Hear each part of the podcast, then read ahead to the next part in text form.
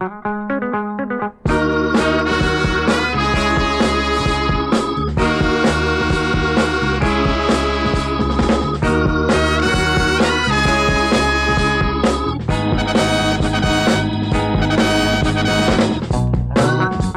amigos, estamos de nuevo en Vigilante y para empezar nuevo año y nueva temporada nos vamos directos al infierno.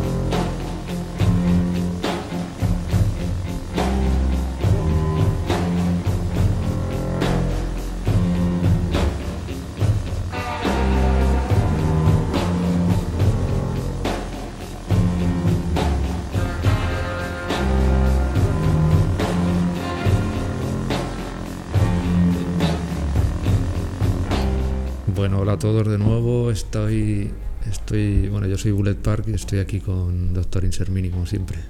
Hola, Eh, Juan, ¿qué es esto de directos al infierno? pues Directos al Infierno es nuestro programa que ya tocaba eh, dedicado a, a un género que, bueno, a los dos nos gusta, pero bueno, yo en concreto eh, de, de siempre ha sido mi género favorito, así que ya tenía ganas de, de que dedicáramos un programa al cine negro y, en concreto eh, Directos al Infierno me encanta porque juntamos aquí como eh, las cosas o los, los aspectos que a mí más me atraen de- del género, ¿no? que es esta, en concreto, ya directo lo digo, es como la, esta fuerza ¿no? que mueve casi todas las historias de, del género, ¿no? que es eh, un amor eh, ponzoñoso. Aquí tenemos dos polos, que es el hombre y la mujer. Y bueno, pues esta fuerza que mueve el género para mí es estas mujeres hermosas y súper atractivas que eh, enredan en, pues al buen americano medio, ¿no? que, que a lo mejor en un principio no está relacionado con el mundo de, del AMPA o, de, o del mundo criminal, pero que para conseguir el trofeo, que es esta hermosa mujer, pues, pues se va a meter ahí en, en asuntos muy En el turbios. infierno. Exacto, y la, la relación ¿no? que se teje entre ellos, que siempre es como muy... Claro, sí, sí, ya lo iremos eh, desgranando a través de las películas que hemos escogido. Pero Oye, sí, sí, dime. dime. No, te iba a decir que antes de meternos ya de lleno, vamos a, a recordar que estamos ahí en las redes, que nos podéis encontrar en Vigilante Podcast, lo podéis encontrar en Twitter. Luego tenemos nuestras cuentas de Twitter que son Doctor Insermini, la, la tuya, Juan, y la mía que es Bullet Park. A ver, la tuya es Doctor Insermini, tal cual. Sí, ¿no? sí, La mía es. Bullet Park 1 o algo así, pero bueno, yo creo poniendo Bullet Park y tal sale. Y luego en Instagram también estamos, tenemos la cuenta de, de Vigilante Podcast, que le das tú mucha caña, estás ahí siempre subiendo cosas. Sí, Y luego de nuevo mi cuenta es bullet barra baja park, que ahí es donde hago mis capturas de pelis y cosas así.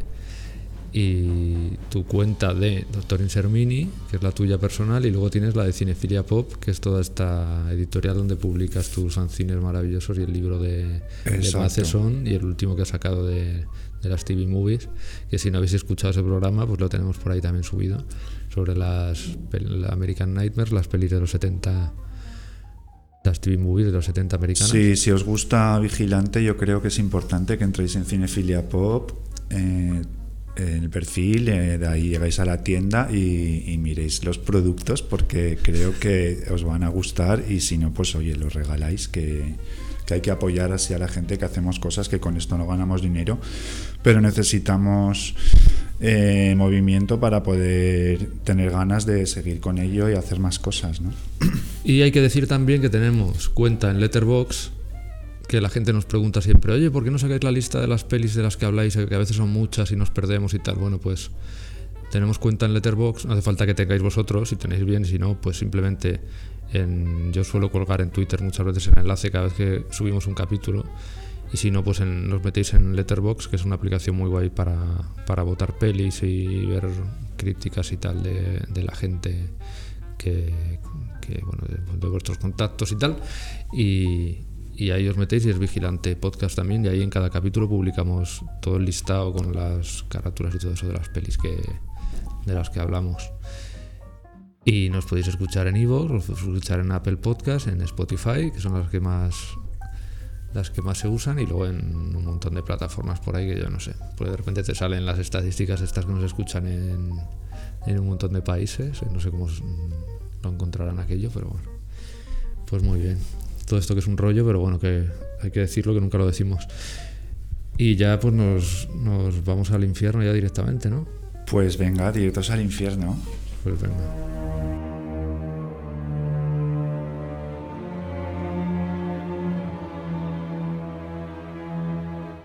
Oye Juan, eh, el tema este es así muy amplio y como en Vigilante no nos gusta ser tan literales, así como hablar del cine negro, de tal. ¿Cómo lo vamos a enfocar? Pues sí, evidentemente como estamos en vigilante y entonces tenemos que darle una vueltecilla, ¿no? Que estamos en 2020 y hay que no tiene sentido que hagamos un programa sobre cine negro en general o sobre la mujer fatal, que es una cosa que se podía haber hecho ya en los años 90 o antes. O antes. Entonces en Directos al Infierno, bueno, Nando, eh, ya lo hemos hablado, eh, nuestra manera de hablar de todas estas cosas relacionadas con con este amor ponzoñoso y estas historias que terminan siempre de manera con, los personajes abocados a su infierno es eh, no fijarnos tanto en el personaje de la mujer fatal que, evidentemente nos encanta pero que es quizá lo, más lo más eh, previsible entonces a nosotros lo que nos apetecía bueno tanto a ti como a mí eh, fijarnos en la parte masculina de esta relación, ¿no? de lo que son estos hombres, porque son la verdad que, no tienen quizá el aspecto glamuroso o fascinante de ellas, pero su itinerario personal sí que es muy, muy interesante. Y aparte gráficamente y estéticamente, bueno, yo que he desarrollado en una serie de fanzines dedicados al noir en los que hago, el último de ellos se llamaba Champion y, la idea que a mí me atraía de ese fanzine es muy parecida a la que, a la que vamos a manejar aquí, que, consiste en focalizar en ese campeón, pero que es como, como eh, recrearnos en esa belleza del hombre destruido, del hombre destruido de, este hombre que, se, se, arrastra detrás de la mujer y en el camino ¿no? va eh, entregándose a la mala vida y, finalmente, como hice en este fanzine en el que utilice imágenes de, de, boxeadores destruidos o medio destrozados en el ring de boxeo, y lo comparaba con imágenes de, mujeres muy glamurosas tomando cócteles y demás. Entonces a mí me interesa ese contraste y me gusta eh, pensar que el programa es una, una celebración de, de, la figura también del hombre destruido, que es una... A mí me parece que son muy atractivos estos hombres con su rostro magullado su totalmente pateados mientras ellas están seguramente dándoles la espalda acercándose ya al siguiente, ¿no? ¿No te parece muy gracioso, muy poético esto? Sí, sí además es el... La poética del hombre destruido. Podríamos haber llamado así el programa, lo que pasa que no, hubiera tenido... Los Destructed Men. sí. La belleza de la destrucción, sí. El brillo de la destrucción. Pues sí, tiene mucha fuerza tanto los personajes de ellas, los que hablaremos, como, mm. como los de ellos, la verdad. Entonces, bueno, también sucede que como nos ha pasado y que yo creo que ya casi podemos hablar, aunque suene pedante, pero bueno, yo eh, me han llamado pedante muchas veces en la vida, no me importa que sigan haciéndolo, sabes que... pero que, que, se puede abordar el tema de una manera similar a la que hemos empleado en otros temas como, bueno, como el de, bueno, de ciertas pequeñas modas que ha habido en el, en el, momento, en, momento de la historia del cine, ¿no? Y aquí es evidente que la época gloriosa del cine negro fue los años 40, sobre todo años 40.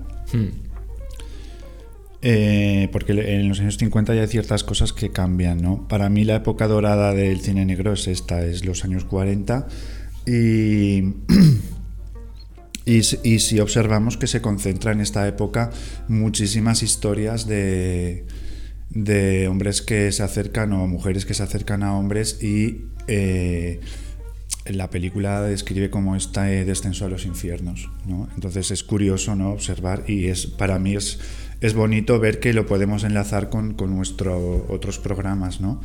Entonces hemos acotado en el tiempo eh, las películas, evidentemente, pues eso, vamos a hablar de cine eh, filmado en los años 40, también de primeros 50, que aún alcanza esta pequeña moda, y también vamos a ver un poco de dónde viene, ¿no? Todo esto,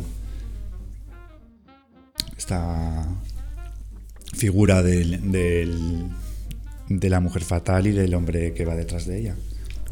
Vale, eh, ¿en contexto social y tal quieres decir o por el cine? Claro, es que todo el, cine de gángster y todo esto anterior. Claro, sí, es que, a ver, eh, a ver, el género, es que se suele, a ver, eh, el, cine negro realmente hay mucha, hay bastante diversidad de, hay muchas cosas claro hay, gente que considera que es que claro para mí el cine negro tiene digamos dos cosas fundamentales.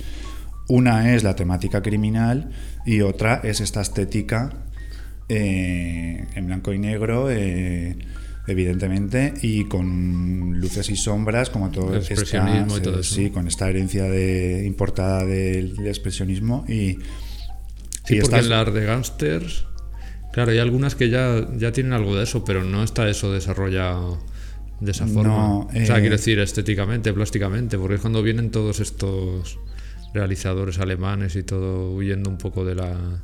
Sí, y se meten en la industria. Sí, viene. Ese expresionismo viene de ciertos, pues tanto de operadores mm, técnicos que llegaron a trabajar al cine americano, también exiliados por el tema de la, del nazismo y de la guerra.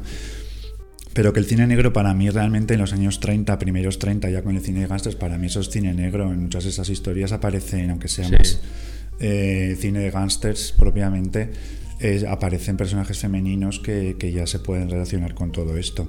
Porque normalmente muchos historiadores consideran eh, Perdición, por ejemplo, como el principio del cine negro. Es que esto, claro, si tú te refieres a historias así, pues... Es cuando pienso en un cine negro es como el cine de, gángster, de gángsters evolucionado ya con ese toque melodramático, con el melodrama este de Hollywood clásico.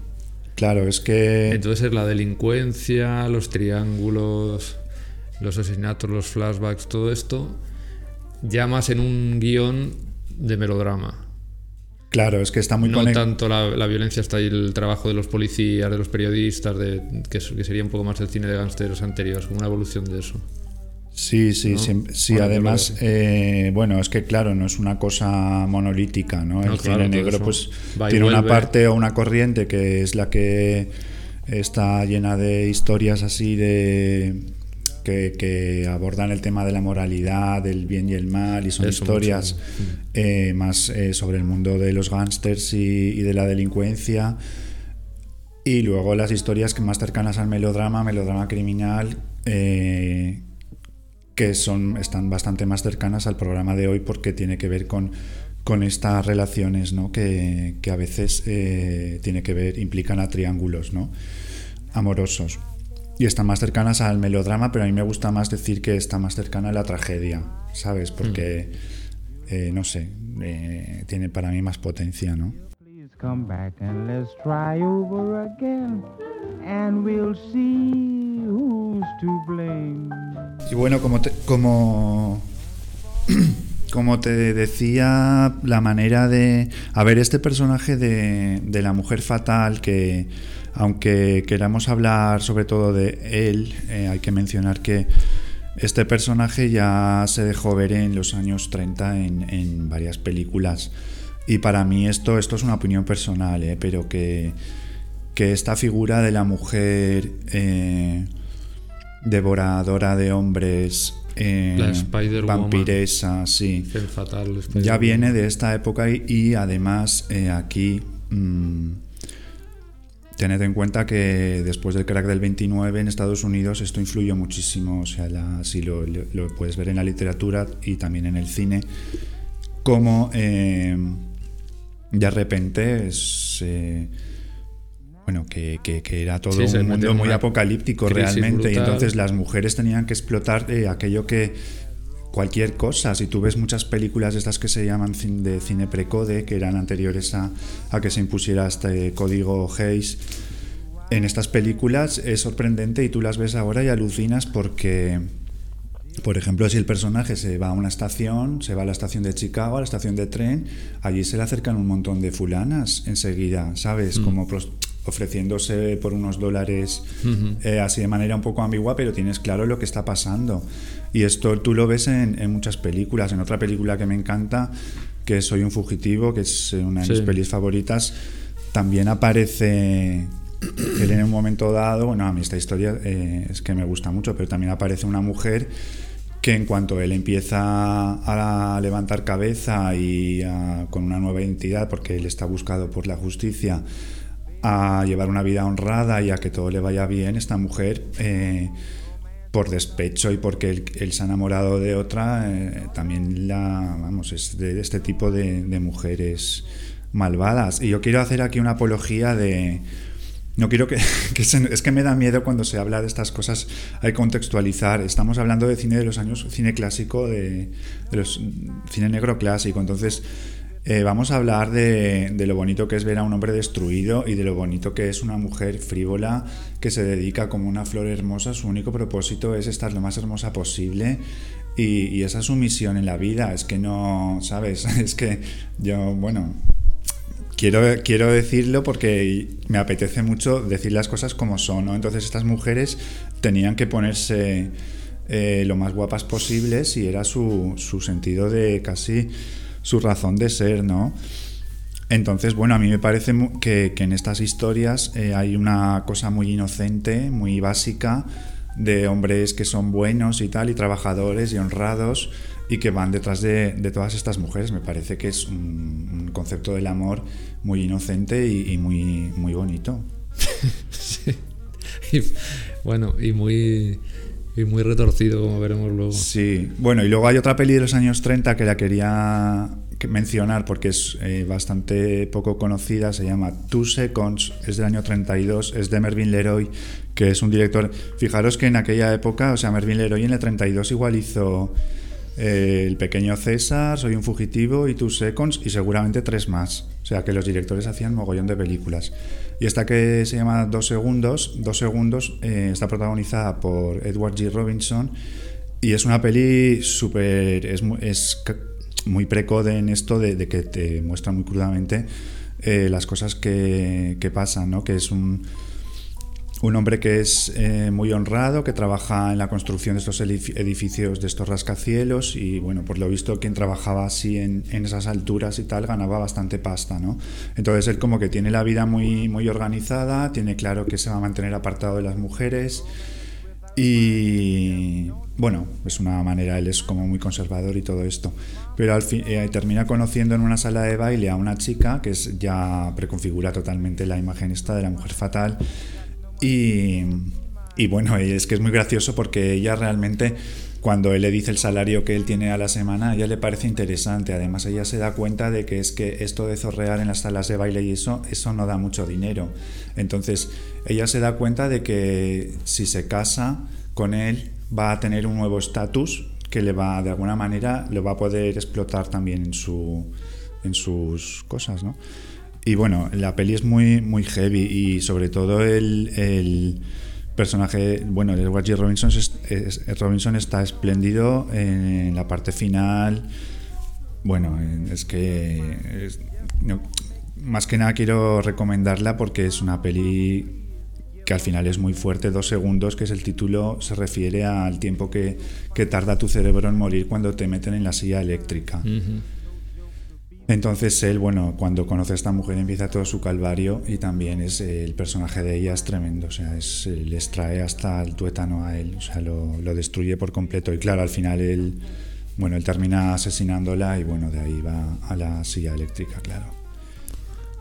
También hay mucha mujer sola, ¿no? Por la, la época esta de las guerras y los hombres iban al. Claro, sí, a efectivamente, y tal, y eso es un muy. mogollón de, de mujeres Efectivamente, eh, viviendo sí. solas. Por eso es la idea es como que había por cada hombre había como cinco mujeres alrededor como intentando colgarse del hombro, ¿no? De Claro, y luego toda la época esta en que se empiezan a desarrollar ya verdaderamente las ciudades, las grandes ciudades, Hmm, en Estados Unidos, aquí fue más tarde, pero bueno, en, Claro. en ciertas partes de Europa también, en los años 40 y tal, se ve, además en todas las, casi todas las películas se ven las construcciones, se ven ciudades que ahora conocemos como Nueva York o Los Ángeles o tal, en plena construcción, llenas de descampados y tal, y dando trabajo a toda esta gente. O sea, una época de crisis ahí de entreguerras bastante jodida. Bueno, ya termina el comien- el- la Segunda Guerra Mundial y, y todo eso lleva a los años 50 y tal, ya que es como la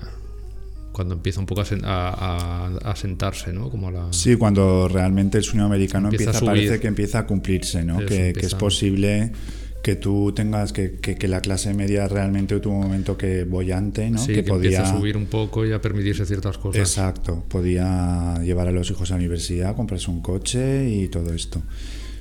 Pero bueno, eh, luego yo sí, sí veo que en los años 40, o sea, ya como el cine, digamos, era una cosa que aún estaba empezando en los años 30, o sí caló mucho como entretenimiento y tal. eh, y esto sucede siempre, o sea, las mujeres fatales en el fondo se están...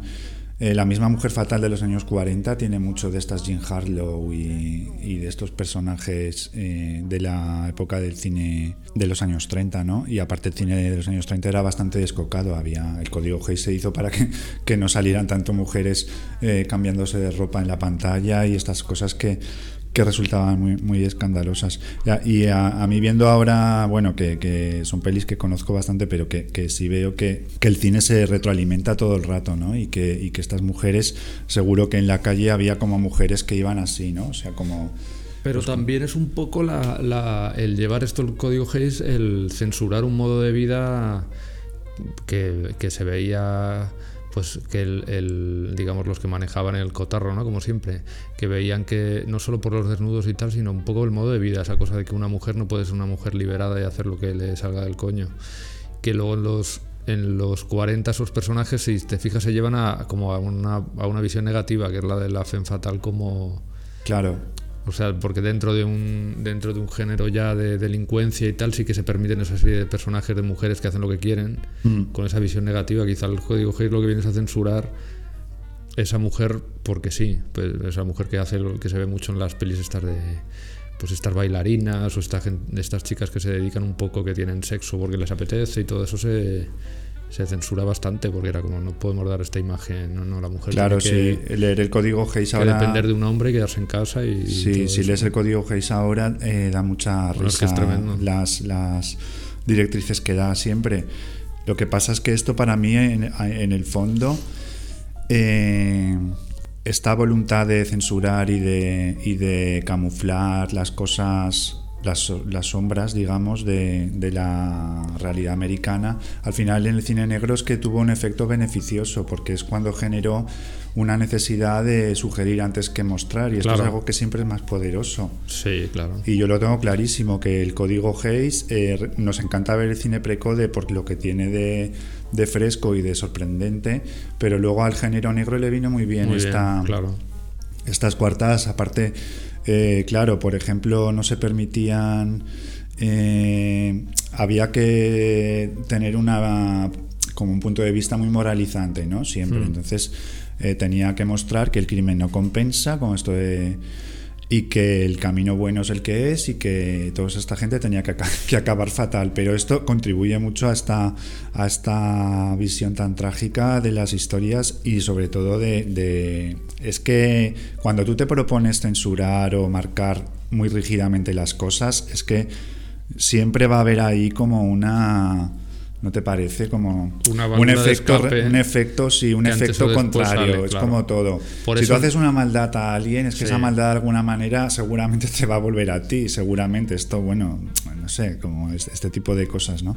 Por Y eso en- se ve en, en la, en, el, en, el- en estas pelis de cine negro y tal, se ve esa, esa doble lectura, ¿no? Esa mujer, esa femme fatal o esa Spider-Woman que es tan feminista por un lado, porque es una mujer que hace lo que quiere, Mm. que se la ve en bares ella sola, que viaja sola, una cosa como muy llamativa para esa época, sobre todo visto, pues imagínate un país como España o tal, pero mujeres que beben alcohol, que fuman todo el rato y que hacen lo que quieren. Aquí con el contexto más moralista, porque está ya es el después del código Hayes y todo esto. Pero también por otro lado se ve esa, esa doble, esa misoginia también, ¿no? Que es esa visión del hombre como la mujer, como que le, que siempre le lleva por el mal camino. Entonces está muy bien esa, esa doble lectura Sí. de sí. feminismo y a la vez, y luego también todo lo contrario, ¿no? Está muy bien, o sea, porque, porque es verdad que esas, esas mujeres vistas hoy en día en la pantalla llaman mucho la atención, es que realmente son, son Sí, unas tías que de- hacen lo que les de- da la gana, es la cosa del, eso, ¿cómo era aquello del feminismo de los 70 de, de que cuando soy mala soy mejor, algo así, ¿no? Que viene todo este Sí, tipo de figuras. cuando de soy buena soy buena y cuando soy mala soy mejor. Pero Pues eso, eso. eso creo que lo dijo May West, de hecho. Eso dijo, pues eso se, se adoptó en camisetas de esto que llevaban las feministas así en las, en Sí. las manifestaciones de esa época y tal.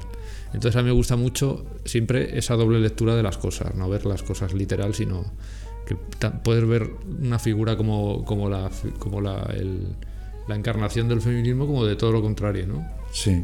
Porque no hay blancos y negros, que todo es Claro, es que por eso yo decía que quería tener cuidado un poco con, con el canto, la celebración que para mí es de, de esta mujer frívola y, y que se describe de una manera que se considera misógina. A ver, eh, estas mujeres eh, han A ver, también había muchas guionistas mujeres que escribían esos Sí, papeles precisamente. y, también, y ellas, muy o sea bien que lo hacían, Claro, por exactamente, eso es que nunca es todo blanco o negro. pero que, que está muy bien y a mí lo que si me gusta el cine negro en gran parte es por aunque ahora nos parezca maniqueo y todo lo que tú quieras o sea es que estas historias igual que la, a quien le, gu- le guste la literatura negra eh, nos gustan porque no sé son proyecciones de fantasías nuestras ¿no? de nuestro yo interior que queremos fantasear y, y vernos en las situaciones de estos personajes, ¿no? Entonces, eh, que no sé, pues es que es una mujer, eh, es espectacular y su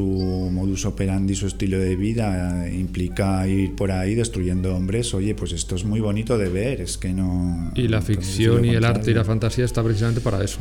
Claro, entonces, eh, bueno, como no vamos a ir mencionando películas, pero tampoco vamos a hacer como una playlist la manera convencional. Yo aquí tenía apuntado un tema en contraste de la mujer fatal, eh, siempre está el personaje eh, de la mujer que es la que sí debería elegir el hombre para tener una vida con ella. La mujer buena, Exacto. que le lleva por el buen camino. La mujer buena, que seguramente es enfermera, tiene una paga baja, pero bueno, ella es muy entregada, quiere ser madre. Y entonces los hombres eh, son muy conscientes y en un principio eh, algunos de estos personajes están eh, en pareja con una de estas mujeres. Pero claro, en cuanto se les cruza por el camino, pues una una Ava Gardner o una Iván, de Carlo, pues entonces eh, de repente eh, hay algo ¿no? ahí que, que ya eh, les hace ver de otra manera eso, la mujer buena. ¿Cuál es para ti de todas estas así la encarnación de la mujer buena en, esta, en todas estas pelis?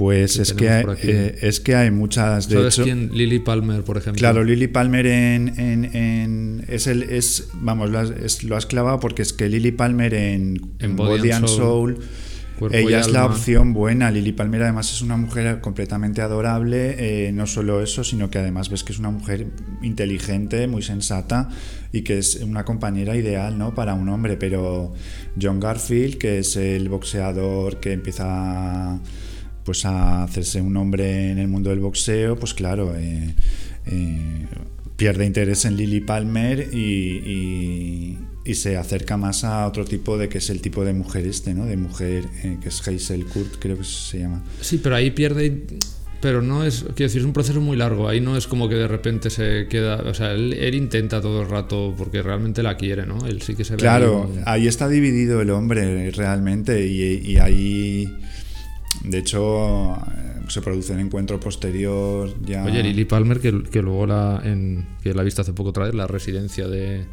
está del espléndida Chichi Benes también. Serrador, que, que mola mucho verla de repente en los años 40. Lily Palmer era una actriz centroeuropea haciendo- que estuvo en. hizo algunas películas en Hollywood. Sí, es verdad, es verdad. Y de hecho, en- también tiene un momento espléndido en, en la de Orson Welles, en, en la de Al otro lado del viento. Ajá. Ella hace una condesa y para mí es de los, de los mejores momentos que hay en la película. Y sí, sí, eh, hace, es.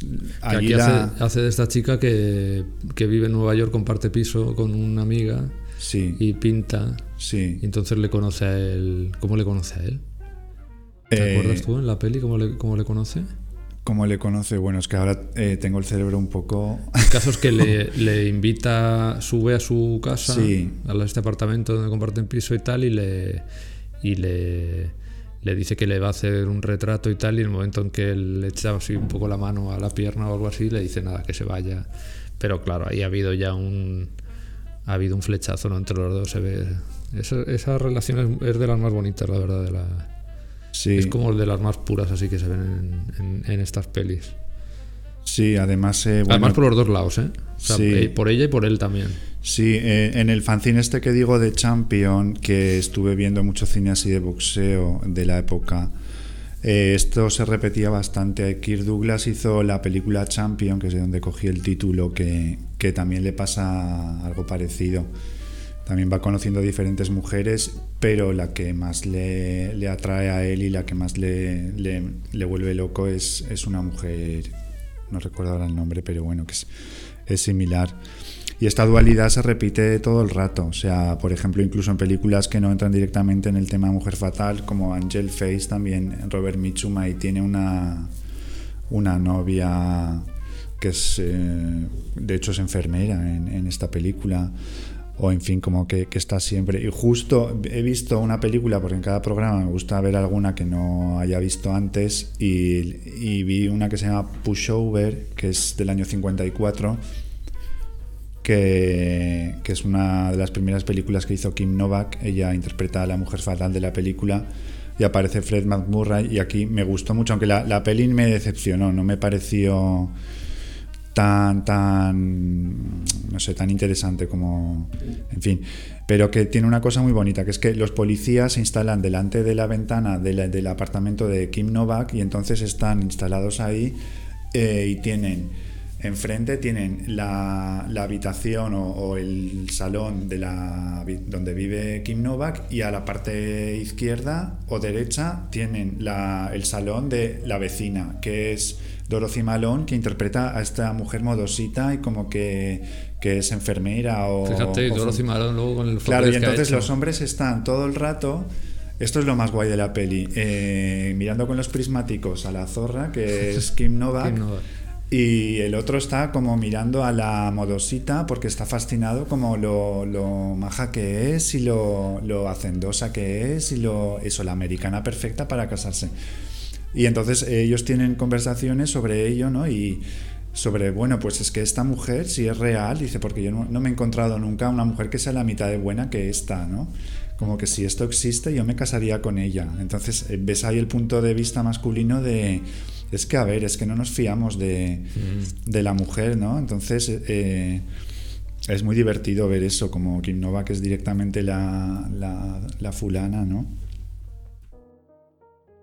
Y luego la, la también en bueno en, en, la de donde habita el peligro. Where Danger Lives es la peli que dices que en castellano no sabía que se llamaba Donde habita, donde el, habita el peligro. peligro, que es bonito también el título. Es una de las películas que a mí más me motivaba a meter en el programa. Es una producción de la RKO. Eh, la RKO es la productora que yo creo que gana por, vamos, por goleada aquí en, el, en la playlist, porque la RKO, eh, al ser una productora eh, relativamente más, eh, más pequeña ¿no? que, que las grandes de la época, que la, la Metro, la, La Warner. exacto, que ¿Cuál, Entonces- cuál es, aparte del RKO de las grandes, cuál se dedicó más al tema este así? Porque una tiraba más por el melodrama, otra era más familiar, otra se Sí. atrevía un poco más con el tema delincuencial. ¿Tú sabes un poco eso? Eso es chulo. Pues yo creo que, a ver, eh, es que hay un poco todas, porque eh, Gilda es de la Columbia, que se puede un poco también relacionar con esto. Perdición, mm, no recuerdo ahora. La Warner hizo varias, ¿no? La Fox hizo muchas también, La la, Fox. Fox. hizo un montón. Yo casi diría que la Fox es la que más, además, muchas de estas, Laura y todas estas de Mm. Preminger son de Fox. Sí, yo creo que la Fox, básicamente, y quizá Columbia. Metro Golden Mayer era más de cine, de cine, mm, melodrama, comedia, musicales, no sé, como algo más Metro, sí. muy mainstream. Sí, Oye, y, y ahora que me has dicho lo de la, lo de la RKO, me ha venido a la, a la retina. Es, qué bonitos son los la tipografía en estas películas. Cuando sale al principio los títulos, cada título lo hacen con una tipografía diferente. Sí. ¿Eh? Qué chulo es eso. Para Bueno, vis- es- visto ahora sí, es, es como un mundo. sí, vamos, O es sea, que es que es para precioso. mí es... eh, Ponen un fondo. Cuando, cuando ponen los títulos de crédito, normalmente, Sí. bueno, puede haber un fondo de, de una imagen, ¿no? Una captura, una ciudad o lo que sea, pero normalmente Mm. es un fondo que es incluso un fondo como si fuera una textura de una tela o de una madera o algo así, con una tipografía súper chula que crean ellos. Sí, es fascinante. Toda, la, es eso, toda la estética del film noir para mí es, es la época, es esa, es, es to- todos estos, esta década de los 40. Si digo que los 50 me gustan menos, es porque aquí sucede una cosa que os parece una tontería.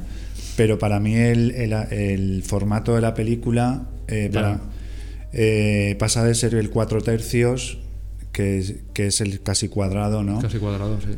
a- para competir ya con, con la televisión, el cine eh, Se abre la empezó ya como a buscar ese formato ancho ¿no? Que, sirviera como reclamo. Entonces, esto ya hizo que el estándar americano pasara de ser 4 tercios a un 80 o así. Hmm. Luego cambiaría, se haría un poco más, más ancho.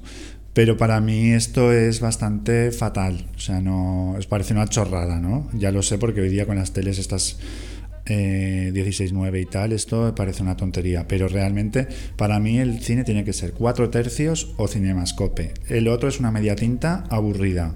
Entonces, esto a mí Ah, me pasa y no lo puedo soportar, que me, me da mucha pena. O sea, si yo no, no, lo, no lo entiendo, porque para mí influye muchísimo en la película. Yo veo, por ejemplo, esta de Pushover, que era ya del año 54 y en ese formato 1.85.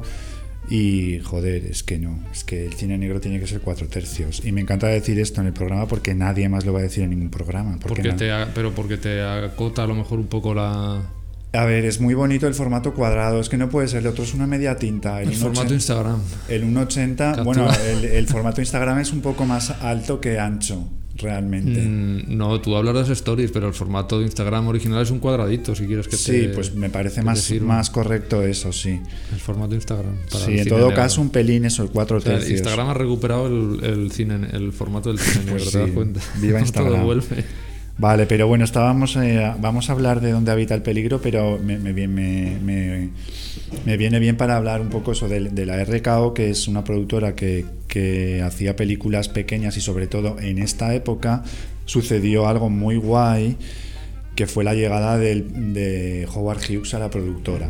Mm, RKO era una productora que había sido tenido muchos hits en los años 30 con King Kong y una serie de películas eh, eh, más eh, cercanas al cine pop, digamos, de fantástico, de terror.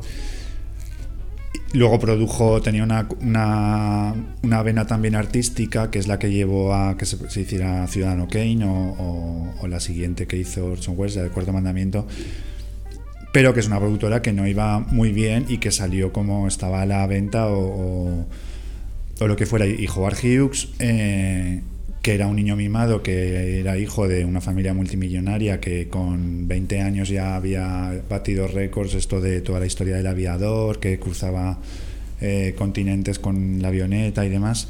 Y entonces lo guay es que Howard Hughes era una persona profundamente perturbada, qué bien. era un. Sí, era un bisexual recono bueno, no reconocido porque, claro, no lo podías reconocer, pero si tú lees ahora, sobre todo la biografía de Charles Higham, es maravillosa porque cuenta muy detalladamente y además eh, con bastante rigor eh, la vida esta perturbada de Howard Hughes, de todas sus inclinaciones entre de estos niños ricos. Tú Claro, que ahora pues me es cuentas que- que... estás viendo la serie esta de Successions, pues él Sí, podía ser el- Del HBO.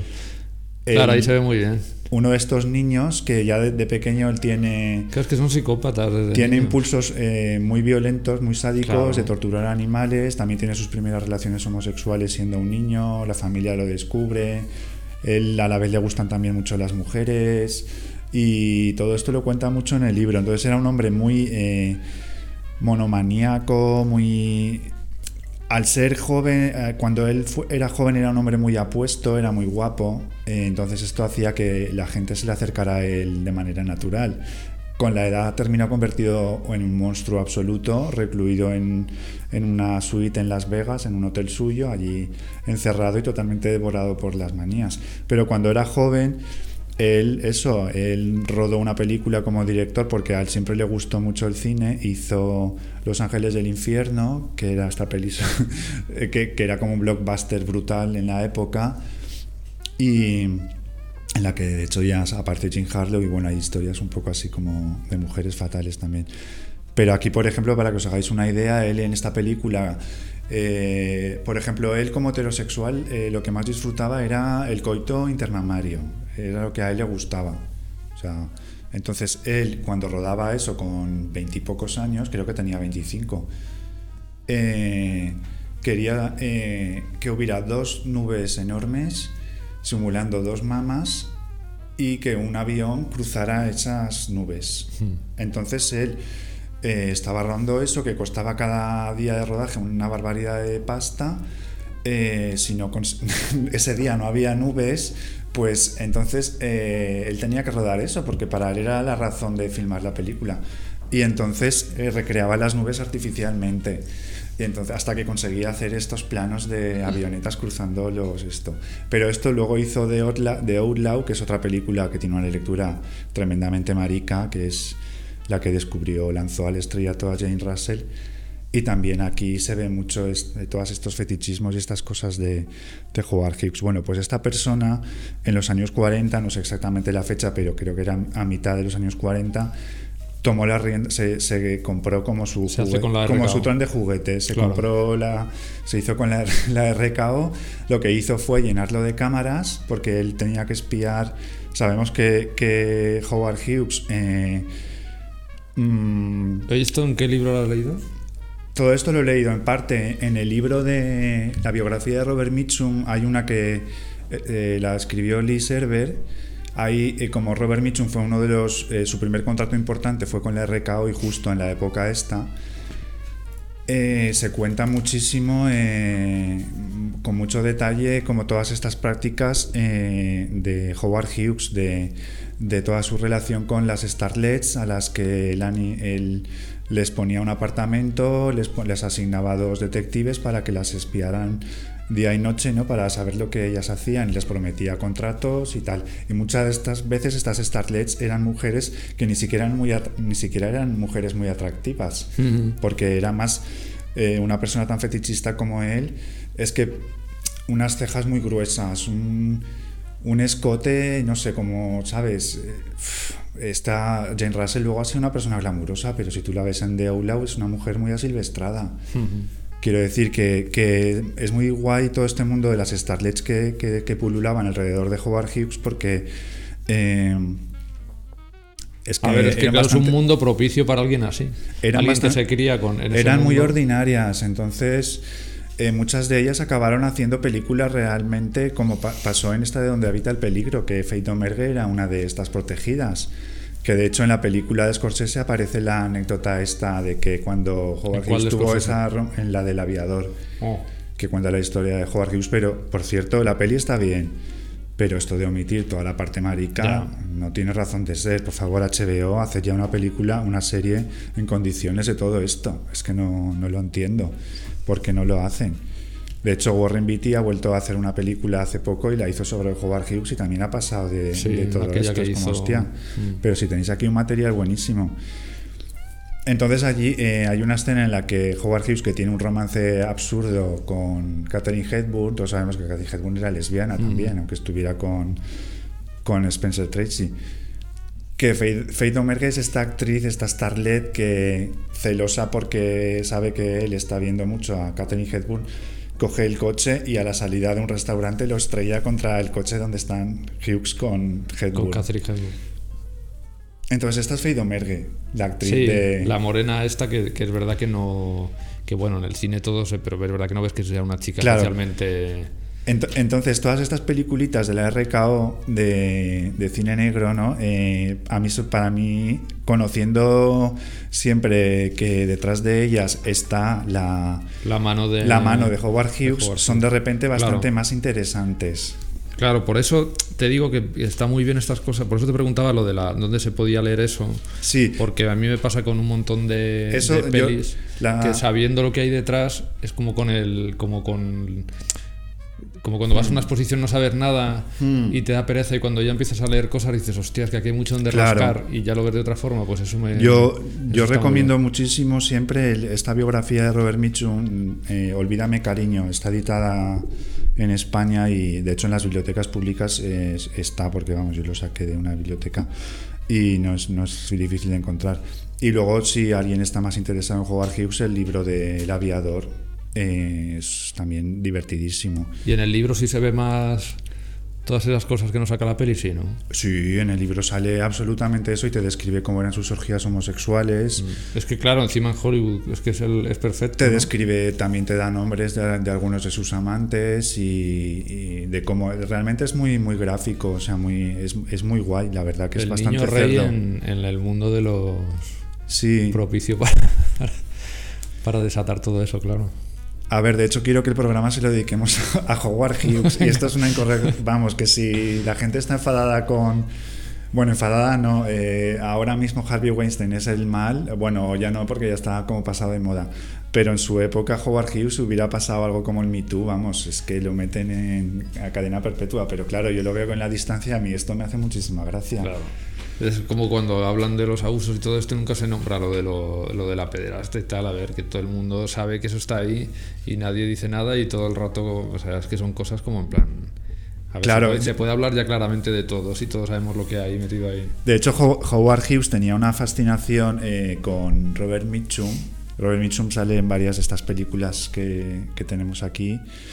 Y cuando Robert Mitchum le pasó esto, que salió una noche y se fue, conoció a una chica, una starlet, una aspirante a starlet, eh, Lila Leach creo que se llamaba, y se fueron a casa de ella a fumar marihuana, bueno, y a, pues a pasar el rato, y apareció la eh, antivicio o lo que fuera y, y los detuvo, ¿no? Mm. Que esto fue que Robert Mitchum estaba empezando a ser un hombre importante.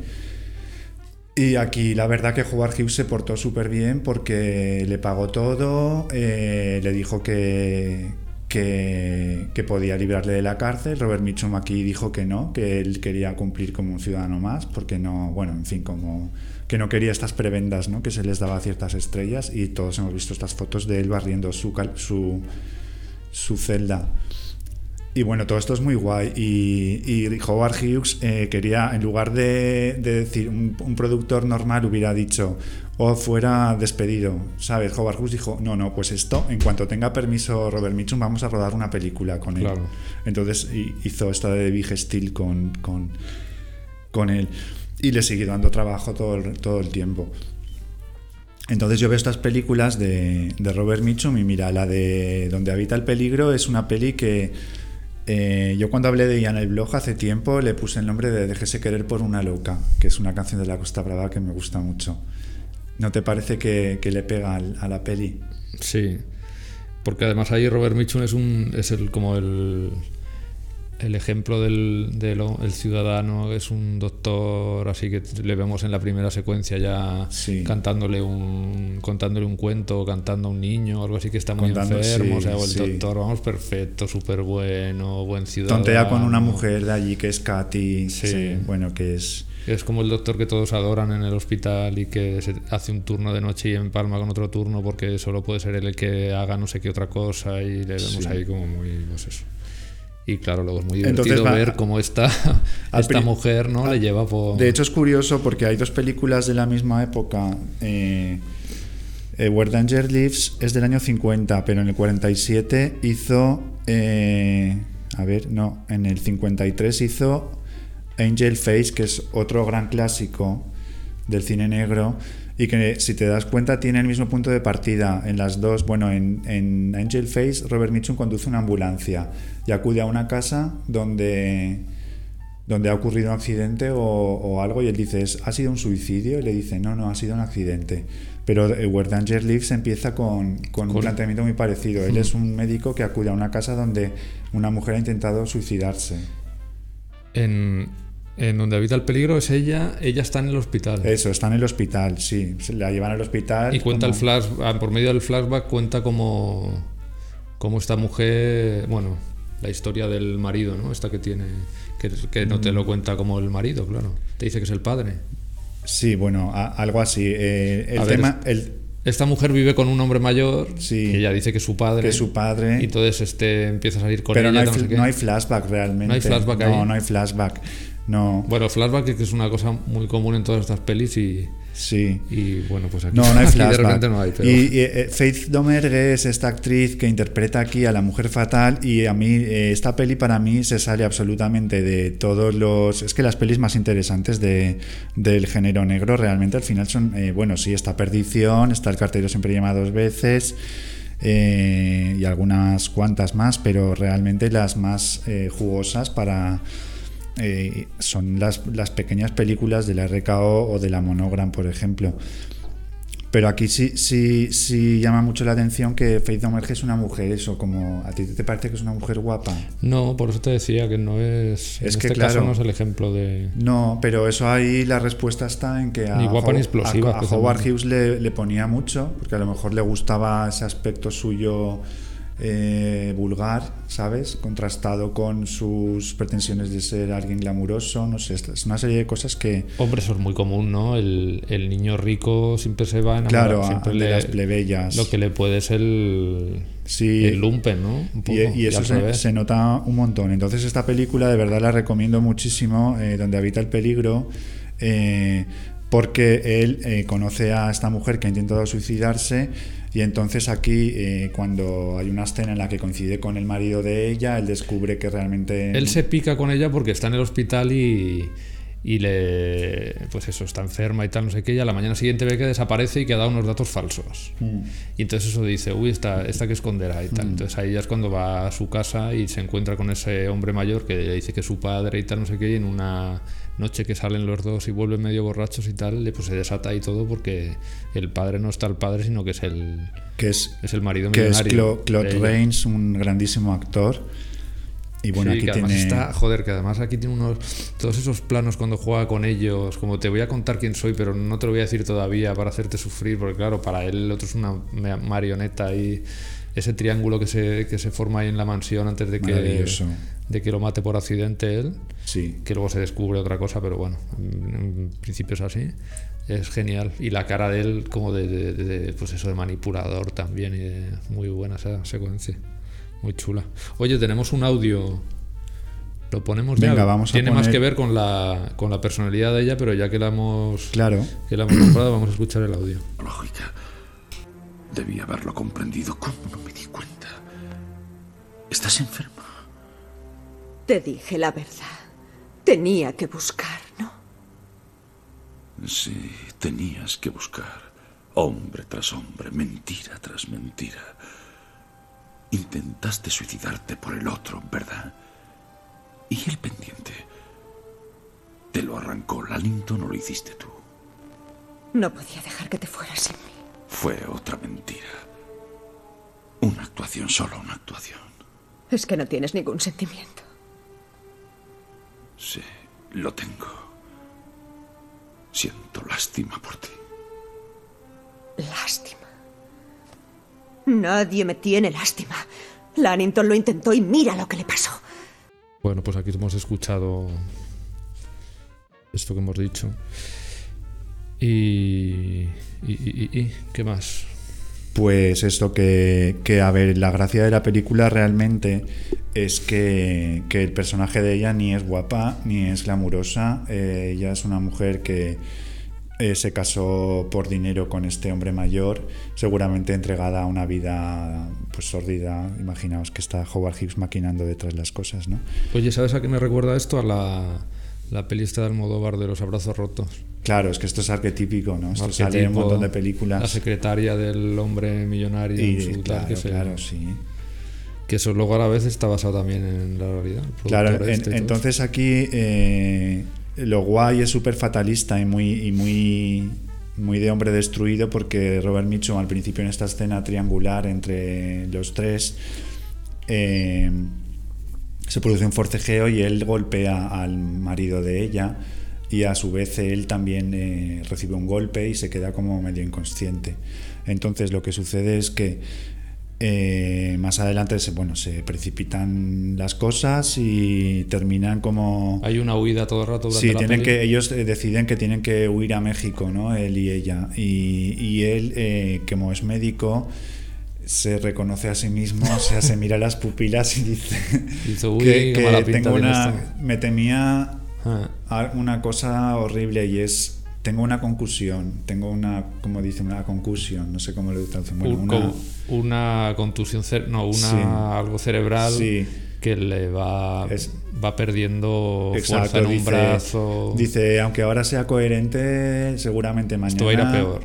eh, dejaré de ser coherente y se me van a poner rígidos las extremidades y tal, ¿no? Y voy a luego caeré en un coma del cual saldré o no saldré. Y, y entonces tú sabes que esta huida hacia México, hacia huida loca, eh, es, es tremenda porque el todo el rato está hecho mierda, Sí, eh, con peor. cara de que me duele mucho la cabeza y luego ella está loquísima porque te das dando cuenta, luego descubres que ella realmente es una mujer eh, con problemas mentales Claro. Que, que lo que ha intentado es ocultar eh, es- esa condición suya ¿no? de, de trastornada y, y, y que bueno que eso la ha llevado de hecho a ser ella quien asesine al marido Eso es. y hace creer a Robert Mitchum que ha sido porque Que ha le sido ha por golpeado. accidente. Mm. Entonces esto es muy guay porque la mujer fatal al final resulta que es una tía como Aparte que ella, claro, luego eh, que esto es muy común también en las pelis, acaban en. Ella se imagina una vida así más glamurosa y acaban en sitios de mala muerte y tal para huir. Sí. Y cada vez está más. Sí, tienen escenas de muy Howard Hughes ahí, de estas de, de cuando ya se vuelve loca y él la agarra del pelo. Hay una escena que, que le agarra del pelo que a mí me sigue impactando cuando la veo. Es verdad, estas cosas no sueles verlas en otras películas. Por eso digo que las pelis de la RKO son las mejores. Porque siempre tienen estos detalles que no...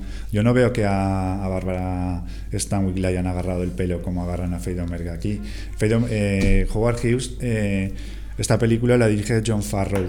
En el libro este que digo de Mitchum se cuenta que John Farrow, que es el padre de Mia Farrow y marido de Maureen O'Sullivan, la Jane de Tarzán, que aparece, eh, Maureen O'Sullivan interpreta aquí, es la enfermera que le gusta, que tontea también con Robert Mitchum. John Farrow era un, era un de origen irlandés y era putero, súper alcohólico y súper sádico. O sea, le gustaba. Entonces, esto hizo que a Howard Hughes le gustara como director, ¿no? Y yo creo que, que era su hombre de. Si, tengo a John Farrow, sé que la peli va a tener. Porque John Hughes, veía los, los pases de prueba y veía un puñetazo, si lo veía falso o flojo, eh, pedía por favor que volvieran a rodar ese puñetazo. O sea, quería, Hostia, qué quería sentir el Esto dolor. es muy libros de Kenneth Anger también, ¿eh? Toda esta Sí. parte trasera de Hollywood. Y bueno, pues, pues eso. Y, y qué más dando que otras películas que ¿Quieres que hablemos? Vamos a ver, mira. A ver, vamos a hablar ya de una que para mí es. O bueno, vamos a, vamos a ir como un poco más atrás. Iba, iba a ir a la de Gun Crazy, que a mí me encanta. Pero venga, sí, vamos a hablar de Gun, de Gun Crazy, que a mí me encanta esa película. Que es del año 50 también, como esta. Aunque luego Sí. vayamos otra vez para atrás. sí. ¿Qué, qué te parece esta peli? Aparte de todo. Bueno, esta es la peli esta que, que todo, seguro que todos habéis visto la escena porque influyó un montón en la Nouvelle Vague y en todos estos. La recuperaron, ¿no? Todos estos directores franceses de. Claro, a ver, es que es, de Joseph H. Lewis, que es otro de estos directores que tiene un montón de películas súper chulas para. pequeñas películas que se distinguen mucho de lo que se hacía en el momento. De género y tal y Crazy- B, ¿no? Todo serie B y, y- todo esto. Exacto. Y de Gone Crazy, que se estrenó con el título Deadly is the Female, Female.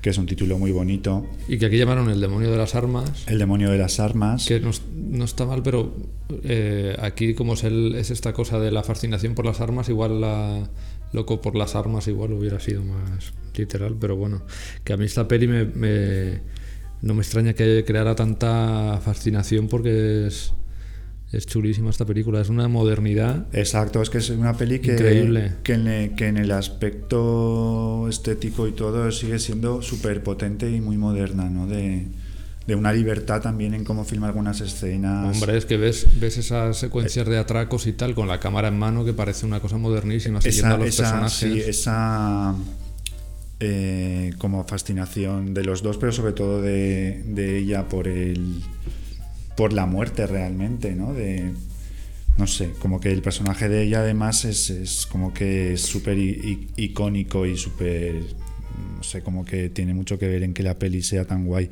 Y hasta estéticamente, la forma que les pone las gafas de sol, la forma que lleva ella la, Claro, la entonces, especie de entonces boina aquí esta. él es como que, que es un hombre que se presta como a esta vida criminal, pero que es como que tiene mejor fondo que ella, ¿no? Que, Sí, él está todo el rato diciendo, no, esto ya no podemos llegar tan lejos, tan no sé qué, y ella, ella nada, ella desde el principio es que, que eso es una huida hacia adelante y cada vez más violenta. sí. Y, y qué más hay aquí, bueno, es que lo de la cámara aquí es muy... Esto que hace de, de, de- de utilizar como cámara en mano y seguirles. Luego esta cosa que hace también de cuando atracan, que se ve todo el atraco desde el interior del coche, cosas así, estas virguerías así muy... Sí, tiene algo como. época- Es que tiene algo como de. A mí me recuerda mucho al final de la escapada de, Claro. de Godard. Pues es que hay, por eso digo que les fascinó tanto y que se ve, cuando salen del atraco que van vestidos con esas gabardinas, las gafas de sol y tal, eso, Es que es una maravilla. eso es el pop, o sea, esto que hablas tú Es el pop, sí. Claro, es de repente ver como en el cine, en una película como esta que no te lo esperas, va más allá de la historia y de todo, sino ahí se mete también el vestuario, la estética que llevan ellos, que influye luego tanto en los delincuentes juveniles y en todo esto. Y pone de repente la cámara debajo del volante en algunos planos, unas cosas que, Sí. que no se suele ver en un cine así como más conservador de los estudios, que es más plano contra plano y todas estas cosas, ¿no? Que aquí se ve y luego se ve sobre todo en la última secuencia que es casi cine de terror Sí. con esa niebla entre los juncos cuando ellos se resguardan ahí Es el mejor final, sí, de la peli que Que- podía tener. que ves todo el- todos estos pla- todos los planos rodeados de niebla ellos escondidos y escuchando un sonido como de alguien que se acerca dando entre lo entre el pantano que bueno ahí se ve que el, que el director había hecho también mucha serie de terror y tal porque es- es- pues es eso estéticamente viene de ahí no Ah, bueno, y luego el guion de esta peli que es de. que, parti- que es de- participa Trambo, el, Ah, sí. el famoso Dal- guionista Dalton, este. Dalton, Dalton Trum- Trambo, Claro. Sí, que estaba ¿Tú la viste la peli esa que hicieron sobre él? No. No, está mal. Parece más un- una miniserie de estas como de HBO o algo así. Pero. No, la verdad es que no sé. no está sé. chulo lo que cuenta y tal. Y bueno, es que esta peli, pues eso, que es de una modernidad y de una agilidad que no te. Que no te esperas en, en una peli de este tipo. Sí, bueno, además el, el- el hombre también es- está entregado a la vida criminal, él tiene ya como eso que a mí me gusta, o sea, la peli me gusta mucho, pero para el tema me gusta mucho eh, la degradación esta total de, del americano, ¿sabes? Que lo han educado según unos principios.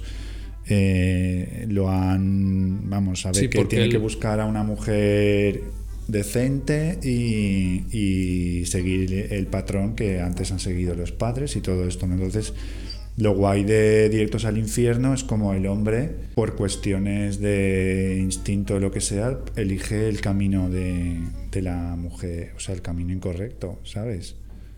Sí, porque aquí eres un chaval que ha pasado por un reformatorio, que después ha pasado por la escuela militar y vuelve al pueblo, entonces lo único que quiere es un empleo Claro. para cuidar de su hermana que tiene unos niños pequeños y no y quiere Claro, entonces, por ejemplo, si te parece, bueno, por ir avanzando también. eh, otra de las películas que hemos visto es El abrazo de la muerte, que, Mm. que es del año 49, o sea, entra de, de pleno en la. Lista. Cross. Criss Cross, que está dirigida por Robert Siodmak y aparece, tiene en común con otra película anterior que hizo, que hizo con Bar- Bart Lancaster. En las dos, eh, Bart Lancaster interpreta un personaje parecido, que es un hombre, eso, que es un americano eh, trabajador, bueno, que bueno, que todo el mundo espera de él que retome el antiguo trabajo porque ha estado como en la guerra y, y- y continúe Que trabaje con su padre. trabaje con su padre y, y retome una relación, bueno, pues con alguna chica buena del pueblo, de la ciudad. Y él lo que hace es que está totalmente atrapado por, por una mujer que es Ivonne de Carlo, que interpreta como que también es una fulana un poco barata, ¿no te parece? Sí, que ya tuvo algo con ella, ¿no? Ella estu- él estuvo casado, cuando empieza la película nos cuentan que él tuvo una- un matrimonio breve con ella, que bueno, que, que estaban siempre discutiendo y de mal rollo y tal, pero que él no consigue eso. Luego es- él se marcha. luego él se marcha, vuelve exacto. es cuando la ve con el gángster este especie Sí, de va a buscarla y entonces lo encuentra que está eh, tonteando con un gángster que tiene un, un club nocturno. ¿no? Dan, Dur- Dan Durgea. Dan que es otro actor maravilloso secundario y bueno, con algunos del cine negro.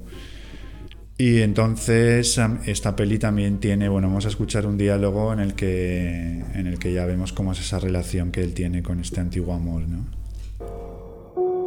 Nunca creí que llegaras a caer tan bajo. Ah, ¿Qué quieres? El destino. Ahora sí tendrás alhajas. Sí, y yo lo soy para él. Qué mala eres. Dime lo que te parezca. Eres mala. Despreciable y digna de ese asqueroso tipo. Anda, sigue. Qué melancólico y sutil resulta todo eso. ¿Qué te indujo a ello? Tú mismo lo has dicho. Los brillantes. ¿Por qué? ¿Por qué lo hiciste? Por ti. ¿Cómo? Por tu madre, tu hermano y toda tu familia. Y por tu buen amigo Ramírez. ¿Sí? Mm, ¿No lo sabías? ¿Qué hizo él? Me obligó a alejarme de ti. Dijo que yo era un peligro para ti. Y me aconsejó que saliera de Los Ángeles. ¿Te enteras? ¿Cómo pudo hacer Y eso? dijo que fraguaría una denuncia y me metería en la cárcel si no me marchaba. Eso hizo tu amigo. ¿De veras? Sí, dijo que me enviaría a una prisión de mujeres si no obedecía. Allí quería verme tu amigo, con el pelo cortado, con una bata de algodón, pelando patatas y trabajando en los talleres. No puedo creerlo. Pregúntaselo, pregúntaselo y verás. Me llevaron a jefatura, envió a dos de la policía secreta. Pues eso, aquí a mí me gusta mucho porque Bart Lancaster, que era guapísimo, eh, totalmente cegado, ¿no? Por la que todo el mundo a su alrededor le dice que es aparte de esta mujer y él que trabaja en la empresa familiar o donde trabaja su padre eh, conduciendo eh, furgones blindados maquina un plan con ella para bueno con ella y con el gángster para robar un furgón blindado y ella Es una cosa así un poco rara porque es una forma de... O sea, eso surge cuando están ellos liados para que el otro no... Digamos que el otro como que les ha pillado y tal, entonces como para compensarles como en plan, no te preocupes que, que, que lo voy a conseguir este dinero y tal porque yo trabajo en la empresa y podemos dar un buen golpe y una cosa así, ¿no? Ahí hay un- Claro, porque se produce que el gángster los encuentra juntos Sí, y es cuando el otro le plantea, ¿no? y, él- te voy a y ella propo- les sí, y Yo ella estoy le aquí porque, porque sí. tengo este plan para, para que demos un buen golpe y tal. Sí, entonces, eh, pues eso, es muy bonito ver cuando, cuando el hombre pues eh, cede a las, a estos impulsos ma- mal- malignos que hay alrededor y el americano medio acaba convertido en criminal. Aquí también hay una escena muy, muy guay, ¿no? Que es la del atraco, que ahí lanzan botes de humo Ah, y sí. también es una escena bastante única en el, Muy guay sí. la ¿Qué? peli, la peli tiene, de hecho, en, en las redes nos lo comentaba alguien, pusimos alguna captura. eh, es una peli muy querida eh, por los fans de cine negro, incluso por encima de la otra que es más famosa, que es The Killers. Que yo creo que por estar basada en un relato de Ernest Hemingway, como que tiene más pedigrí o más lo que quieras. Aparte, la, La Fatal ahí es Ava Gardner, pero una Ava Gardner eh, guapísima y así como Ivonne de Carlo aquí es como más tronista, yo la veo como una tronista de ahora. Eh, allí es Kitty Collins, la mujer fatal, glamurosa, siempre perfecta y como en un nivel más elevado, ¿no? Y es verdad que, que Chris Cross, aquella es muy bonita y el arranque es maravilloso, o sea, fotográficamente es increíble, pero que esta es como más contundente, ¿no? El abrazo de la muerte es como más, eh, no sé. Yo creo que por eso la gente suele preferir esta película. Mira, y en esta se ve. Esta peli comienza con un plano aéreo de Los Ángeles, Sí, que es cuando él llega a la ciudad, que se baja del tranvía y vuelve a casa de, de los padres y tal. Y se ve eso que decía yo antes de las ciudades. Se ve unos ángeles que, que, claro, comparado ahora como imaginamos esa ciudad, ver este plano aéreo con esos descampados, que se ven unas casas como prefabricadas de, de madera, con la ropa así tendida en pleno bulevar por donde pasa el tranvía, o sea, en pleno centro. Que se ve toda esa formación de la ciudad que hablábamos antes. sí, claro, es que... Que choca, choca porque Los Ángeles, pues, pues con, con eso, todo ese mundo así como sin asfaltar, de barro y de, y de pobreza, ¿no? Claro, pues la formación de las ciudades sin... Claro, es que el cine nos lo presenta todo muy glamuroso, pero realmente tenemos que pensar que Hollywood era una casa de putas también. Quiero decir, esto se cuenta mucho en, ya no solo en los libros de Kenneth Anger, sino bueno, hay un libro maravilloso que se llama La Casa Encantada, que cuenta cómo empezó Hollywood y tal, y Hollywood era un lugar de trileros y de fulanas realmente. Entonces ahora es que no sé, ahora que, se de- tiene que contar la historia un poco como que Hollywood, de la distancia nos lo imaginamos como todo tan, ¿sabes? Tan... Y luego Hollywood, no sé, el ambiente de allí realmente era mucho más heavy, claro, de, de lo que se ve en las pelis. Por eso también eh, hay que valorar el punto de vista de Howard Hughes, porque él estaba más cerca de mostrar lo que, lo que había.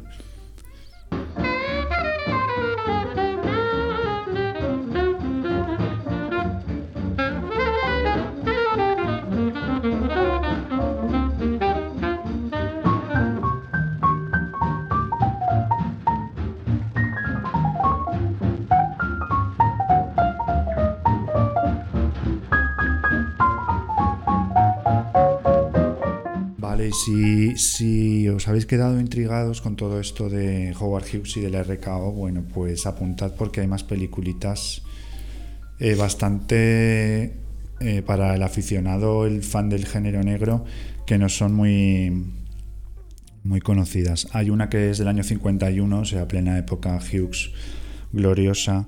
Es una pequeña película que se llama Roadblock, que es como estas... La emboscada se llama aquí. La emboscada se llama en España, Mm. pero bueno, un roadblock es este corte de carreteras que pone la poli, estos controles de carreteras, ¿no? Que ponen en esto. Y aquí eh, la, la destaco porque es estas películas que duran una hora y cuarto o así, son muy contundentes, como un novel- una novelita Mm. pulp, así como que te la lees de una sentada.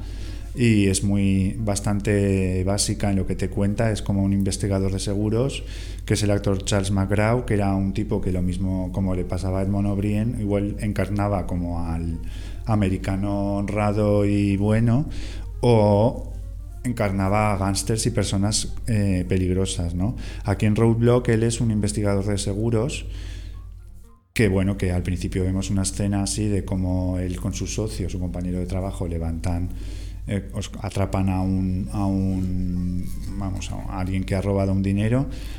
Y entonces luego hay una escena en la que él está en un aeropuerto y aquí es donde, eh, lo mismo que en donde habita el peligro, él empieza a tener un flirteo con, con una mujer supuestamente muy atractiva, pero es que no es una mujer muy atractiva. Es un poco, es verdad que es un poco el perfil de la, de la otra, muy parecido. Exacto, es que es de estas mujeres que le gustaban a Howard Hughes. Es una mujer morena Sí. Con una cosa profundamente vulgar, no es y además le pone unos estilismos porque Howard Hughes decidía muchísimo esto, decidía desde el sujetador que iban a llevar al, al cómo era el escote y Qué cómo era tal. Y entonces había eh, hay unos planos de un tonteo en el que ella lleva como no sé cómo se llama, estas redecilla. estas redecillas que se ponen las mujeres. Sí, estos sombreros con redecilla. Entonces ella es una fulana barata que está ahí en el aeropuerto y tiene es como Le mira de reojo así todo el rato. Hay un tonteo ahí ya muy muy así muy mm, extraño Y bueno, ella ahí se hace pasar luego para conseguir un billete más barato, se hace pasar por mujer de, él sin decirle nada a él. Eh, coinciden, claro, luego sentados en el avión. Y aquí es cuando eh, tienen conversaciones mm, de estas que a mí me gustan, de, de bueno, de... Ella le dice, pues tú eres muy, muy atractivo, pero pero es que yo no puedo salir con una persona que gana 35 dólares a la semana, o sea, es que esto... Entonces ahí tienen conversaciones y, él muestra su punto de vista ese del que le han enseñado, ¿no? De, que tiene que ser honrado y todo esto, ¿no? Entonces aquí, pues como pasa en muchas de estas historias, pues eh, cuando llegan a, creo que es a San Francisco, esto casi siempre es en San Francisco al final. Sí, que luego comparten hotel. ah, no, primero es que hay una escala en el vuelo porque hay una tormenta, entonces comparten, tienen que compartir también una habitación, de un hotelucho así. Claro que surgen estos diálogos así muy de, de este tipo de novelas, así como de sí. puñeteros. ¿no? Pero ya hay romance, ya, se, ya hay romance. Luego cuando creo que es, no, es Los Ángeles, creo en esta. Eh, es que hay varias que son San Francisco. Claro, sí, me confundo porque hay otras que son... bueno, la, la, cuestión es que... Él va allí a un es encargo que él descubre, del trabajo. Sí, se produce un robo en una peletería y hay un gángster que es el principal sospechoso y enseguida nos damos cuenta de que de que el gángster está saliendo con esta mujer, ¿no? Claro. Entonces, claro, el investigador de seguros, eh, pues cuando se la encuentra de nuevo, pues eh, como que se agita de nuevo todo, ¿no? Ahí, entonces él se da cuenta, hay una escena aquí, eh, a ver, que él se da cuenta de que si quiere estar con ella necesita no ser un miserable empleado que gana una paga ridícula, que tiene que ir a por más. ¿no? Entonces él idea un plan para, para interceptar un envío de dinero que se va a producir. ¿no? Como él trabaja en la empresa de seguros, pues él tiene acceso a esa información. Y entonces maquina también con el gángster, ya veis que al final las historias se parecen muchísimo, se parece mucho al abrazo de la muerte. Este. Maquina con el gángster el atraco este al, al furgón, bueno, al, al, tren. Aquí a su vez una cosa que a mí me disgusta de la película es que ella realmente luego llega Navidad, son fechas navideñas y entonces está en un bar ella ahí tomándose unas copas con su bisón y su, su, estilismo este y, y, el camarero le dice, ay, qué bien, la noche de Nochebuena es maravillosa porque es una, una velada para pasarla en familia y con los niños. y entonces ella le tira el vaso así como vete a la mierda, ¿sabes?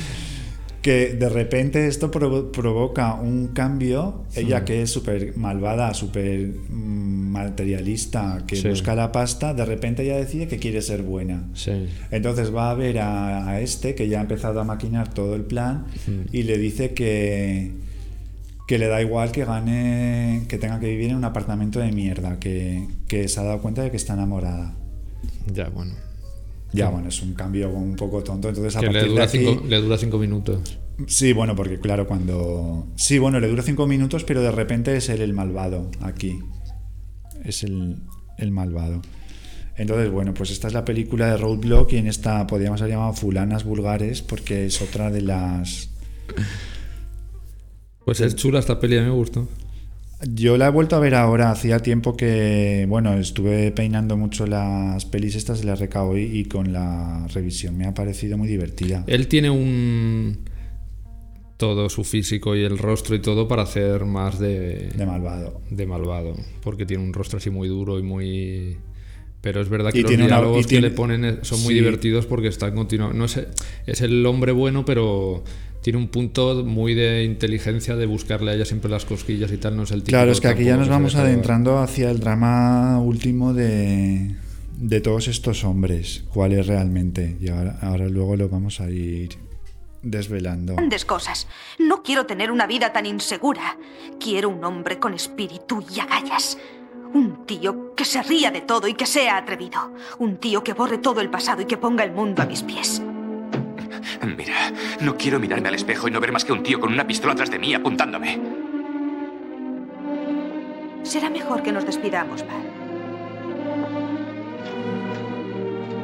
Porque no estaré aquí cuando vuelvas. Vamos, Bart.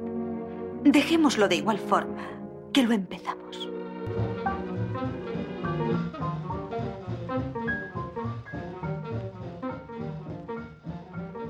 Pues mira, del año 46, volviendo otra vez atrás, tenemos esta peli. Esta peli es muy serie B también, ¿no? Bajo presupuesto. Que se llama Decoy. ¿Cómo se llama la, la productora de esta película? A ver, Decoy es una película eh, de la productora esta que he mencionado antes que se llama Monogram. Eso, Monogram. Monogram Pictures, que eh, cuando Godard hizo Al final de la escapada está dedicada a la Monogram. Porque hacía estas peliculitas que es verdad que para de verdad el conocedor igual la ve una persona ajena al género y dice, pero qué cosa más cutre o qué, qué chorrada. Pero, de verdad que si tú ves el conjunto de lo que era el género, Pero estas pelis son súper valiosas porque es que te muestran escenas y tienen cosas que es que no las vas a encontrar en las demás.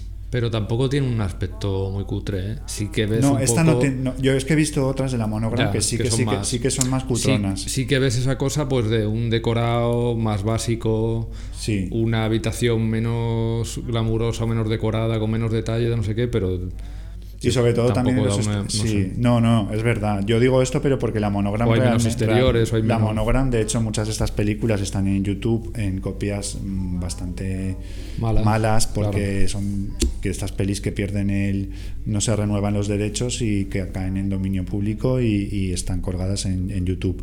Decoy es una película que se puede ver en, en buena calidad, está editada bien, en Francia sé que está bien considerada y Y es Y una es maravilla que estas pelis duren una hora y cuarto, sí, porque es perfecto. Es como lo que dices tú, una novelita sí, está en concreto pequeñas. Sí, esta es como eso, como una novelita pulp de estas que te cuentan una historia muy pasada, bueno, bastante pasada de rosca y en este caso muy guay porque incluso es como que es un noir pero a la vez tiene cosas de cine fantástico y yo creo que hay que contar un poco de qué trata la película. Bueno, la peli tiene escenas... eh, El comienzo es maravilloso. el comienzo es muy guay porque ves a un hombre con un aspecto lamentable que se mueve como si fuera un zombie. como un zombie total. Se mueve como un zombie. Sí, sí, Entonces tú parece un dices, ¿esto que es? ¿La noche de los muertos vivientes? Claro, tú ves un noir que empieza de esa manera.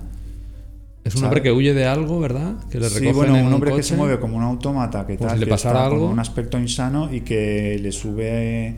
Eh, lo vemos como mirándose en el espejo, un espejo roto de un baño de una gasolinera, sale a la calle y lo recoge un, un señor y lo lleva hasta San Francisco. Si fuera una peli de ciencia ficción de los 50, de estos en blanco y negro, sería un, un hombre que o tiene un parásito que Exacto. extraterrestre o un extraterrestre sí, que se hace o, pasar por o humano. que o fuera así. Carnival of Souls también, una peli así.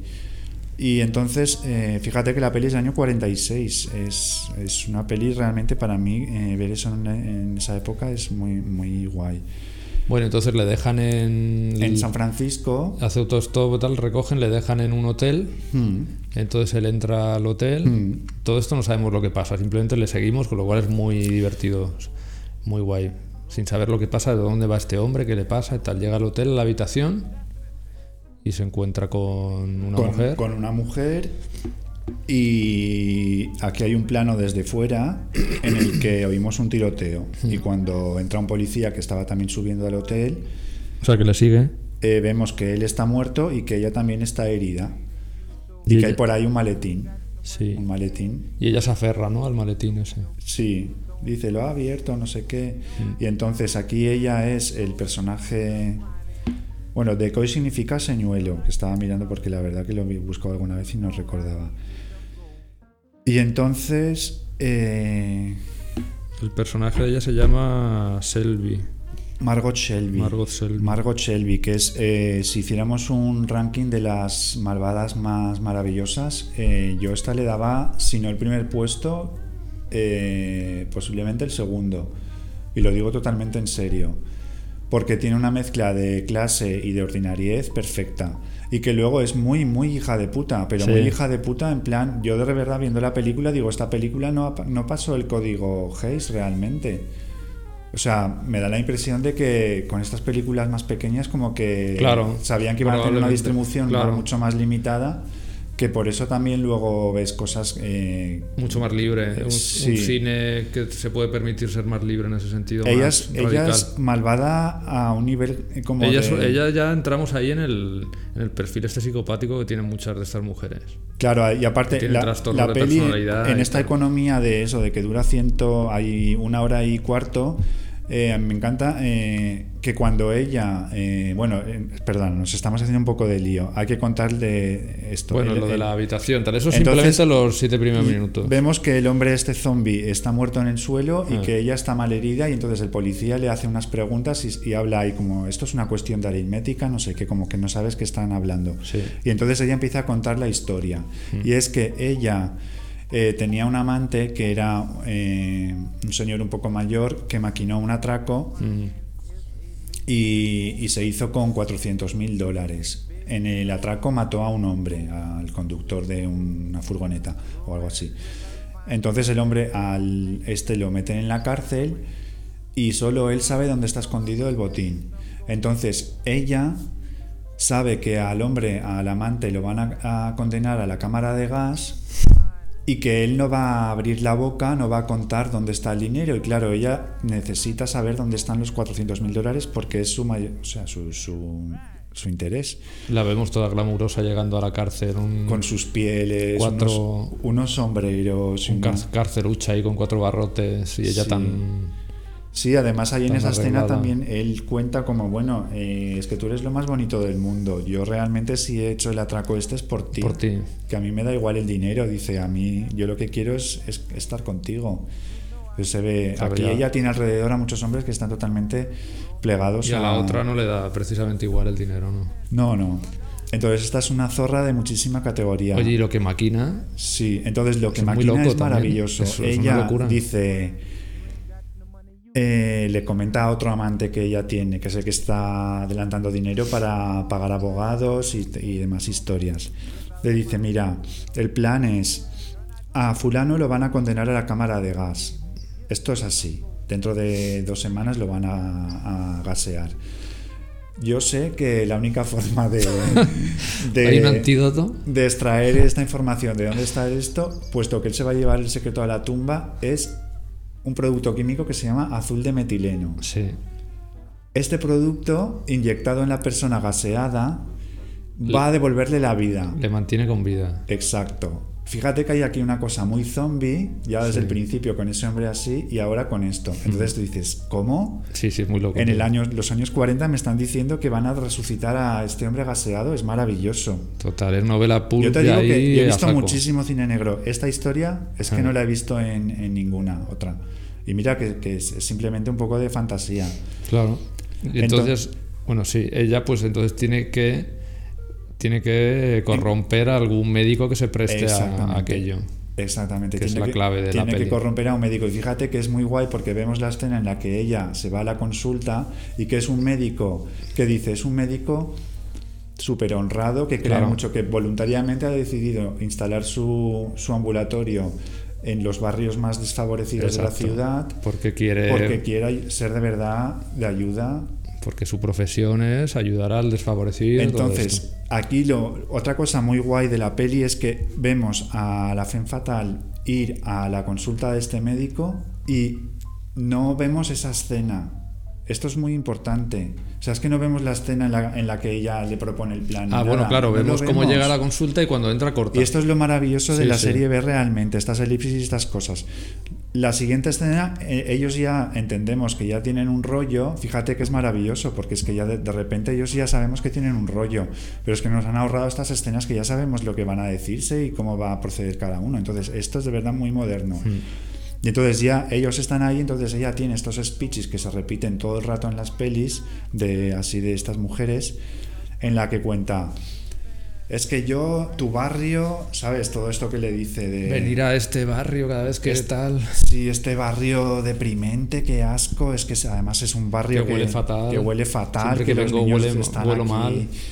eh, sucios. desnudos, sí. por aquí correteando y tal. Todas las ciudades tienen barrios como este, los conozco bien porque yo vengo de uno así. Claro. Y Que eso se repite mucho. La mujer Sí. que viene de un barrio Y muy jodido y que ya no quiere nunca más, vamos, lo horroriza volver y, a eso. Y entonces le, pon- le, le dice claramente, vamos, súper crudamente, le dice, mira, eh, no te voy a insistir en el plan. Ya me has dicho que tú, que eres honrado y que quieres esta vida y todo eso. Pero bueno, pues que sepas que, que nada, que hasta ahí, se- hasta aquí hemos llegado. Y entonces ella le menciona, le dice, es que claro, a ti te gusta mi aspecto, te gusta estas pieles que llevo, te gusta que huela bien, este perfume que me cuesta, que esto lo del perfume lo mencionan mucho en Pushover, también hablan del perfume que ella lleva y de lo que cuesta. Un perfume de 75 dólares o no sé cuánto. Ella le dice, llevas un perfume de 50 dólares. que Le fíjate dice- entonces lo que sería eso. le dice, no, 50 no, de 75. Claro, entonces estos hombres como de... Este de, a mí odio un poco la comparación, pero es como un- una persona muy así, muy podemizada, ¿no? Que, que Sí. se va a un barrio así desfavorecido de, Mm. y que conoce a- de repente pues a una pija de... Eso, de, Sí. de un barrio bien. De, Sí, sí. Y él, entonces aquí tiene esta lucha interna. Una un- pija que, que encima luego no está el pija. No, no es tan Porque pija. ya viene también de. Claro, entonces aquí sitio. está muy guay como con unas pinceladas, eh, incluso supera a Roadblock en esto. eh, hay muchos detalles en la peli muy, muy guays. De todos los secundarios tienen su personaje como el que mira el diccionario, no sé, tiene, tiene Sí. un montón, está muy cuidado el detalle, siendo una peli de serie B. Entonces, eh, él tiene toda esa... A mí me gusta especialmente también porque aquí el caso de Hombre Destruido es ya muy bestia, porque vemos que, que él es un hombre tan íntegro y tan bueno y hay un momento cuando ya decide eh, Dar el paso. contribuir al plan malvado de ella, que él está mirando el juramento hipocrático que tiene sobre la mesa y coge un, una- un objeto y lo golpea y lo golpea y, y- y se cae ahí como abatido. ¿no? Entonces me gusta mucho. Entonces, bueno, el, el devenir de la historia, pues es, es como ella dejando un reguero de cadáveres. En plan, eso como... Ella tiene una expresividad cuando lo hacen en sus primeros planos y tal. Una cara como, Es, como que se retuerce ahí Claro. de rabia. y de- Claro, porque son mujeres que tampoco llegaron a ser grandes estrellas. Entonces estas, estas mujeres vistas eh, eh, son bastante desconcertantes. Por cierto, ella, Jean Gilly se llama, murió muy joven, murió como el año siguiente de hacer esta película. Hostia. Es, eh, Pues esta sí que es, sin ser tampoco el, el ejemplo de guapa y tal, pero sí es como muy mujer así. Grandota, así como que. Sí, O sea, grandota en el sentido de incluso. A ver, no me sale la palabra, como no elegante, no es la- el típico eh, papel de mujer elegante y tal, pero que sí que da el pego un poco más como de, de una mujer así como con mucho carácter y a la vez como... sí, pero también como muy sexualizada. Porque, Y es verdad que murió con 33 años, estoy viendo. ahora. Sí, sí. Eh, y bueno, aquí fíjate, la- ella es súper hija de puta, pero en plan... Sí, aquí es la, la, la, la atracción está también de la violencia, ¿eh? Sí. De la, la- una mujer violenta. o Pero sea, fíjate que incluso carácter. el policía, que se llama Jojo, un hombre maravilloso, muy noir, Hmm. eh, un poco latino, al final cuando termina la película, a mí este detalle me encanta, no sé si te quedaste con ello, que es que ella está ya llegando a la muerte y de repente se queda como quieta y parece, él se acerca un poco y parece que va a haber momento beso. Y entonces ella hace así, aparta la cabeza y se ríe como en plan, hijo de, ¿sabes? Como, ¿te creías tú que te iba a dar un beso asqueroso? Como, ¿sabes? Y dices, hostia, es que no he visto nunca una, una mujer así, ¿sabes? Que hasta el momento justo antes de irse a la tumba, que, Sí. que, que saque como ese desprecio y, esa, y además es, esa cosa tan civilina de, de, de burlar. Ah, que además suelta una risotada así Sí, como... suelta una risotada ordinaria, sí. Sí, sí. Y además a- ese final también es muy chulo estéticamente porque están ahí como entre la niebla también donde está enterrado el maletín aquel y ella con las manos tiene que rasgar casi la Sí, tierra bueno, y, sí, sí, sí. y se ve esa desesperación y esa niebla que hay por ahí como muy de cine Sí, también sí. casi de terror. Pues sí, sí, estas películas son maravillosas. A mí me, me parece que si no la habéis visto, eh, ya el programa, ya con, con darla a conocer, ya vamos, ya hemos hecho nuestro trabajo. Y bueno, pues un poco de música. No. Ah, sí, sí, perdón. Sí, sí, te iba a decir que ponemos un poquito de música.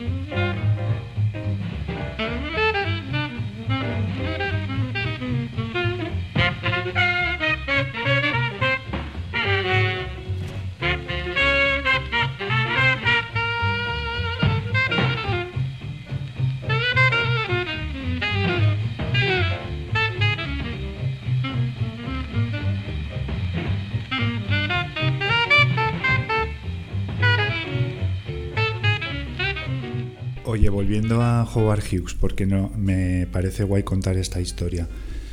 Además, eh, tiene que ver con una actriz que aparece en, en una de las pelis que hemos mencionado. De este perfil que a él le gustaba de mujeres, así morenas, no demasiado femeninas y como Más más bien menuditas, no eran. Hubo una historia que se cuenta en el libro de Robert Mitchum, que es una actriz británica a la que él intentó también controlar como hacía con todas y que la cosa no le salió como él quería. Bueno, esta actriz es Jean Simmons, que es la chica de Angel Face. Y bueno, aluciné mucho con la historia que se cuenta de la relación de Simmons con, con Hughes, porque ella en esa época que venía de tener bastante éxito en, en- Gran Bretaña, había protagonizado con Laurence Olivier Hamlet y dio el salto a Estados Unidos y la mala fortuna quiso que llegara a la RKO, ¿no? Entonces, eh, Hughes la tomó por una starlet más. Él pensaba que todas las mujeres se iban a plegar y seguramente muchas lo hacían a todos sus, sus manías y todos sus sistemas estos controladores. Eh, Lo que sucedió es que ella, que estaba en esa época enrollada con el actor Stuart Granger, o sea, de repente se vio atrapada en Estados Unidos rodando Angel Face, que era una película que al final ha quedado como un gran clásico, pero que en, en un momento aquello no se sabía eso como que iba a pasar o esa película que Otto Preminger mismo o sea, no confiaba en mucho en la peli. Bueno, como ella no se plegaba a todas las manías y a todas las persecuciones de él, eh, empezó a boicotear su carrera, esto que eh, con mi contrato, o sea, no vas a poder trabajar, como estas cosas que hacían, ¿no? Entonces, en el libro se cuenta que ella eh, se juntaba con Stuart Granger en su casa y o sea, empezaron a maquinar el asesinato de Howard Hughes. No, no, pero esto, eh, a ver, esto se cuenta en el libro y estoy convencido de que es Sí, sí. verdad. Entonces, a mí me parece eh, maravilloso visualizar a Gene Simmons eh, con su pareja de entonces, Stuart Granger, otro actor famoso, los dos sentados en el suelo, como, y lo llegaron a tener todo planeado, según cuenta, yo según lo he leído, lo tenían todo planeadísimo del momento, cómo lo iban a hacer, dónde lo iban a hacer, quién lo iba a hacer, todo. Claro, al final eh, se echaron atrás y no, y no lo hicieron, pero para que te des cuenta de que la, todas estas cosas tienen una, ¿sabes? Realmente la vida de Howard Hughes... eh, realmente se parecía bastante a estas películas que él mismo producía. Bueno, una historia que, que es muy guay y, y quería que, est- que estuviera. ¿no? Es- Es, en lugar de hablar de Angel Face, contamos esta historia. Angel Face, ¿de qué año es? Es del año 53. O sea que ya casi de las últimas de esta. Jean Simmons realmente era una actriz estupenda y tuvo una carrera guay y además era de estas actrices que no que elegía mucho sus papeles, era más como una Jennifer Jones o algo así, como que no hacía todo lo que le proponían y a mí esto siempre me gusta. Y no llegó a matar a nadie, ¿no? Que se sepa, no. Bueno. Oye, tenemos que hablar de. de Born to Kill. Ay, vamos a Que le de- dedicaste tú uno de los fanzines, un número solo a la película. Vamos, vamos Porque es a. que esta peli sí. tiene tela, ¿eh? Born to Kill es una. Es una de mis películas favoritas del, sí, de- del cine negro y de la historia del cine. Y además es súper reivindicable. eh, Bueno, también es de la RKO, pero previo a, a la llegada de Hughes. La dirige Robert Wise, que es un grandísimo director de cine. El de West Side Story todo esto. Sí, después, West Side. Story es que, claro, est- estos directores como Anthony Mann, que luego con el tiempo llegaron a hacer cosas muy, muy grandes. Sí. Pero Robert Wise, si tú te pones a mirar ordenadamente su filmografía, es que tiene un nivel. O sea, Lo interesante está antes, ¿no? Bueno, no, lo, lo que él hacía luego también estaba bien. A mí Hombre, me claro. interesa menos, pero, pero las cosas que. eh, a ver, Robert Wise para mí es uno de los grandísimos que hay. O sea, no. Que es un tipo que tú ves Born to Kill, por ejemplo, y tú ya ves que manejando un material que cualquier otro director le hubiera ventilado. Pues en plan a cumplir y me voy a casa, que le saca todo el potencial. O sea, yo cuando hice este fanzine que, que lo que hice fue ponerme la película y hacer fotos a la pantalla, porque me gustaba mucho la textura que sacaba. Y es que me volvía loco, es que todos los planos eran enloquecedores, es que me parecía Bueno, y la peli junta muchas cosas. Eh, Kill es una, una historia de hombre podrido conoce a mujer podrida. Entonces tiene, es una buena película para ir acabando, ¿no? Porque aquí eh, ya vemos como el, lo bonito es eso, ¿no? De, de cuando no solo ella es malvada, sino que él también es malvado. Aquí él es Lawrence Tierney, que es este actor, eh, bueno, eh, nunca fue un gran actor, es un poco más como Jack Palance o algo así. Eh, Tarantino lo sacó en Reservoir Dogs de mayor. Y Es verdad. Ella es malvada, pero es que él es, él es más que malvado, él es. sí, enfermo mental. él es retorcido, o sea, él es un, es un tarao de cojones. Es un tarao. psicópata. vamos. Exactamente. Esta película cuando la estrenaron fue un fracaso y, la- y tuvo pésimas críticas. De hecho dijeron, lo pongo en el principio del, del fanzine, Mm. Que pone morally disgusting, bueno, algo así. Sí. Moral y disgusting. Una ofensa al, al intelecto, dice. Es una película Más que... allá de los límites del, de la- del code, del precode, o sea, del precode. Claro, porque es una, Una, película... hora y media, perdona, de ostentativo, o sea, de vicio ostentativo. Sí, de- Está traduciendo.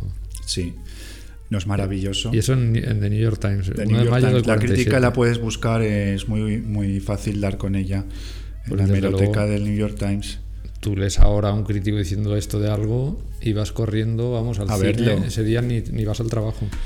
Claro, entonces la, la película, eh, bueno, es, eh, es eso, eh, cuenta cómo este psicópata, después de dejar un cadáver en la ciudad de Reino, donde ha coincidido con la otra protagonista, la mujer malvada, que es Claire Trevor, que es, Claire Trevor es, eh, para mí es una actriz, no es una mujer así como súper femenina, juvenil y tal, es más, más señora republicana, Es muy femenina en el sentido ese de señora. eh, señora, es- de- efectivamente. No y del ella, sexo, ella es la la mujer juventud. fatal de, por ejemplo, Murder My Sweet. eh, y a mí es una mujer que me encanta. Es de este prototipo de actriz republicana porque esto lo he leído alguna vez y es muy cierto. Las mejores actrices son las actrices republicanas. Y esto es así. Y Claire Trevor, como buena actriz que era, era republicana. Es muy actriz exces- excesiva como de melodrama, con Pero, el pelo cargado. Nando, o sea, las, las escenas que tienen eh, ellos dos íntimas, ¿no te parece que son Una maravilla, desde el principio. son- Cuando coinciden en ese tren, Los mejores, bueno, la peli es, es muy guay toda, pero los momentos de intimidad entre los dos, en los que se reconocen el uno en el otro como eh, supe de, bueno, vamos a escuchar un diálogo porque muestra cómo están ellos de, de unidos. ¿Quieres su dinero? Sí, en parte. Siempre he vivido con el dinero de otros y ahora quiero tener el mío propio. Pero él me ofrece también otra clase de seguridad. Sin él tengo miedo. Miedo de las cosas que puedo hacer. Miedo de lo que puedo llegar a ser. Fred es bondad y seguridad. ¿Y qué soy yo? Tú. Tú eres fuerza, emoción, depravación. En tu interior existe una especie de corrupción. Eso ¿sabes? alejaría a las mujeres si lo percibieran como tú. Sí. Pero no a ti. Tienes agallas. Georgia me dijo lo que te ocurrió en Reno. Tuviste agallas. No gritaste ni te desmayaste. No. Y no fue solo encontrarles muertos, sino cómo estaban. El crío tapando la puerta. Lori Palmer estaba debajo del fregadero. Cubierta de sangre. Todo cubierto de sangre. Y no gritaste. No lo hice. Helen.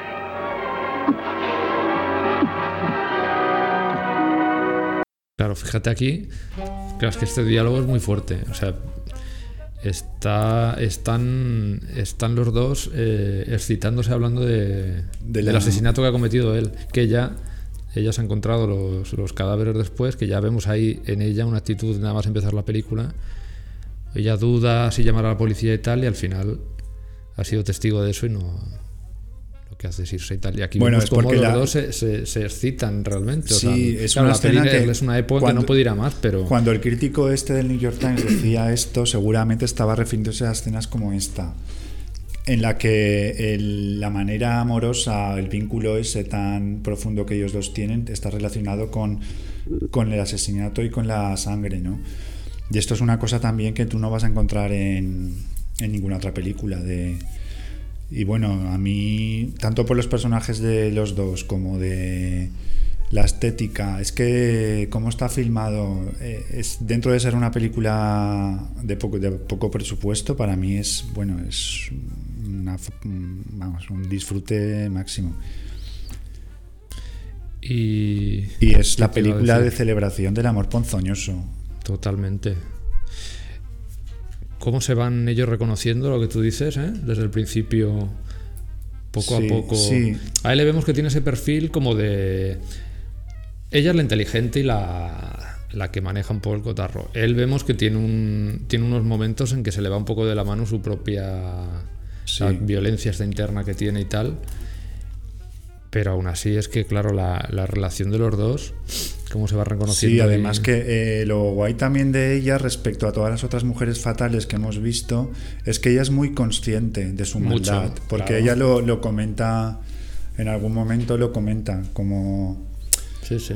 "Eh, yo sé lo que hay dentro de mí y, y por qué necesito juntarme a una persona como el novio que tiene, que es un hombre rico y todo, porque dices que me da miedo lo que puede hacer. Eso es. O sea, es una. Bueno, ella es una. Tiene un trastorno de estos de personalidad, claramente. Y entonces, eh, para no caer en ciertas cosas, eh, pues está con un tipo ahí aburrido y tal, no sé qué, porque es una. Es una lucha constante interna de no caer en su, en su momento más. Más violento, más. Claro, es ella, eh, lo menciona en los diálogos de que tiene, tiene muy claro que si no va con cuidado o no piensa bien sus movimientos va a caer en ese abismo de, de no se sabe, ¿sabes? De, del mal absoluto o algo así. Sí. Ella, ¿sabes? ¿Sabes qué, qué parecido lo he encontrado yo? A con- ver, de una creo peli- que ya me lo vas a decir. No, a ver, dime. Una peli de que hablamos en el anterior programa. Con lo del repaso de la década. Ah, pues no sé, no caigo. Pues el personaje de Gone Girl, de Perdida. Sí, es verdad. Sí, porque es también una mujer que sabe mantener el papel en esos ambientes chic y como de, de la alta burguesía, pero que luego es una mujer muy...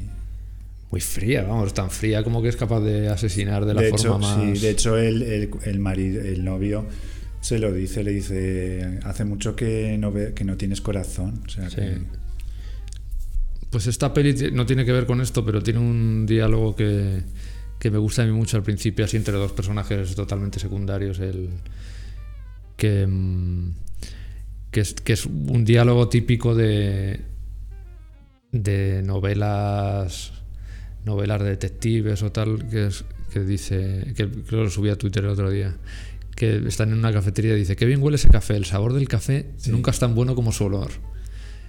Y le dice el otro, con los años uno aprende que la vida se parece mucho al café. Que son este tipo de, de diálogos maravillosos que están repletos las novelas de detectives y de pulp y de este tipo de películas, que es casi como una como filosofía, pues no sé, estas cosas que tan bonitas, ¿no? Como de resumir en un par de, en un par de frases la, la filosofía de la vida que te enseña tanto en estas en este tipo de libros que, que por otro lado son así como muy de entretenimiento y tal, pero que tiene sí, pero tiene estos... esta, estos esta psicología ¿no? de los personajes o de no sé cómo queremos llamar, que es muy bonito. Cuando va a ver a la, a la casera donde al principio de la película se ha cometido el crimen de Lawrence Tierney ha matado a, a una mujer y a su amante. La casera esa. La casera, que es otra actriz, no recuerdo el nombre, pero es otra de estas caras conocidas del género, ¿no? Qué risa, al final que es, cuando- que es cuando- como súper vasta y súper ordinaria. Sí, que ella está... Tiene un papel muy Ves a esta mujer, a esta señorona ya- cerveza. Eh, como que se ríe mucho de las putitas que viven en su pensión y se lo pasa muy bien con ellas, pero está muy hecha a polvo porque ve que bueno que no va a poder investigar o descubrir quién ha matado a su amiga, ¿no? A la, esta. Y cuando Claire Trevor va acude a visitarla para recomendarle que deje estar toda la investigación, cuando se despide ella le escupe. Sí. Claire Trevor la mira así como ¿cómo te atreves? y le dice no te maldigo porque la maldición la llevas ya por dentro, le dice, algo así. Sí. Y entonces Claire Trevor se queda así como, joder, tan evidente es, ¿sabes? Mm. Como... Y a mí es como eso que dices, ¿no? De- hay diálogos que, que son muy... Bueno, las novelas de, de Raymond Chandler y de Sí. Hamed y todo eso están repletos de, De, de estos diálogos cortantes que a la vez esconden un- una, una enseñanza y una filosofía y tal de pues eso de la vida de las calles y tal que es maravilloso cómo retratan a Sí. estos detectives pasadísimos de vueltas que retratan a una persona en cuanto la ven con cuatro frases y, Sí. y te hace un estudio psicológico ahí maravilloso estos escritores tenían un don para eso Oye, y aquí una de las guionistas es una chica, ¿ves? Esto que vemos, de que Ah, los personajes muchas veces femeninos de este tipo los escriben Mm. las mujeres, o sea que tampoco hay que llevarlo todo la- al rollo este misógino y tal, que hay muchas vueltas que dar ahí, porque claro. Pero es lo que te digo, que es que realmente tan eh, mostrar a una mujer como mujer florero o como mujer eh, materialista, como es todas estas mujeres, es que es un tipo de personaje que o de que ha existido o existe, entonces es que tampoco es que como aquí- juzgar a una flor rara, es que qué vas a hacer, es que existe, vas a qué quieres. Pero Es aquí es no- una mujer ambiciosa y, y- y totalmente, ya hemos dicho que al borde de psicopatía y tal, pero aquí vemos que es una mujer absolutamente independiente. O sea, aquí no. Aquí lo que hace es utilizar a los hombres a su beneficio, pero no para. ni siquiera por dinero, por. O sea, eso va más allá. Es una. es un. Es una, es una tía absolutamente independiente, vamos, que les da mil vueltas a todos, a su hermana, al, Sí. al que, al novio, al, hasta al tipo este que es otro tarao, otro psicópata, vamos, le, le da mil vueltas. Sí, Es sí, mil veces más inteligente que él. Sí, sí. Es, esta peli sí, es- en ese sentido es maravillosa. Pues para ir terminando, bueno, eh, me, me- doy cuenta de que lo que se decimos que vamos a darle un punto de vista más centrado en el hombre, aunque al final hemos hablado, yo creo, un poco de tanto de él como de ella. Pero a mí lo que me gusta de la conclusión final de todas estas películas es de cómo este hombre americano medio que es bueno, educado en ciertos principios, que tiene que mantener toda su vida para eh, alcanzar como una dignidad, ¿no? que, es la que se vende y, tal, de todas partes. Quien realmente ha llegado al verdadero drama de esto es, una vez más, David Lynch. De repente tenemos que hablar de Lynch y de Blue Velvet porque para mí, en el personaje de Jeffrey de, esta película, es el mismo caso. Es un muchacho que estudia en la universidad y vuelve al pueblo porque su padre ha tenido unos problemas físicos, bueno, de- de- le han operado el corazón y, o algo así. Y entonces allí, eh, por azares, eh, termina involucrado en, en el mundo de Lampa de- que hay ahí en, en su, en su ciudad. Y así entra en contacto con Dorothy Barnes, que es el personaje de, de Isabella Rossellini. Isabella Rossellini. ¿Dónde, dónde quiero La del llegar? ¿Dónde quiero llegar? Pues que aquí hay, es una película que Lynch, como amante del género negro, eh, ha extraído justamente, ha sintetizado para mí, tanto estéticamente, mira, y es Cinemascope. A ver, tiene que ser así, por lo que decía antes, con unos colores además increíbles. Bueno, eh, el verdadero drama de Jeffrey, y es cuando creo que está en un momento cuando ya él ha pasado esa noche terrible que ha ido con los gángsters, le han dado una paliza. Él luego se reúne con Sandy, que es Laura Dern, en una cafetería, y él con la cara moratada, antes de que ella llegue, creo que es, tiene unos flashes de cuando ella ha tenido el último encuentro sexual con él ha tenido el último encuentro sexual con Dorothy Valens y ella le dice que le pegue, le dice pégame. Y entonces él no quiere y finalmente le suelta una hostia, que es esto que lo filma Lynch con plano detalle y a ralentí, con la gota de sangre cayendo por el labio. Y todos estos flashes son los que él tiene en ese momento. Bueno, esto creo que... eh, sí, bueno, creo que lo tiene más en la cama al despertar. Luego se reúne con Laura Dern en la cafetería. Pero aquí lo, lo guay y la conclusión que me gusta para terminar el programa es que el drama de estos hombres es que reconocen esa violencia y esa maldad dentro de sí mismos, porque ahí Jeffrey lo que se da cuenta es que él no solo ha sucumbido a lo que le pide esta mujer retorcida, sino que lo ha disfrutado. Entonces esto es una cosa que aquí en estas pelis está siempre latente.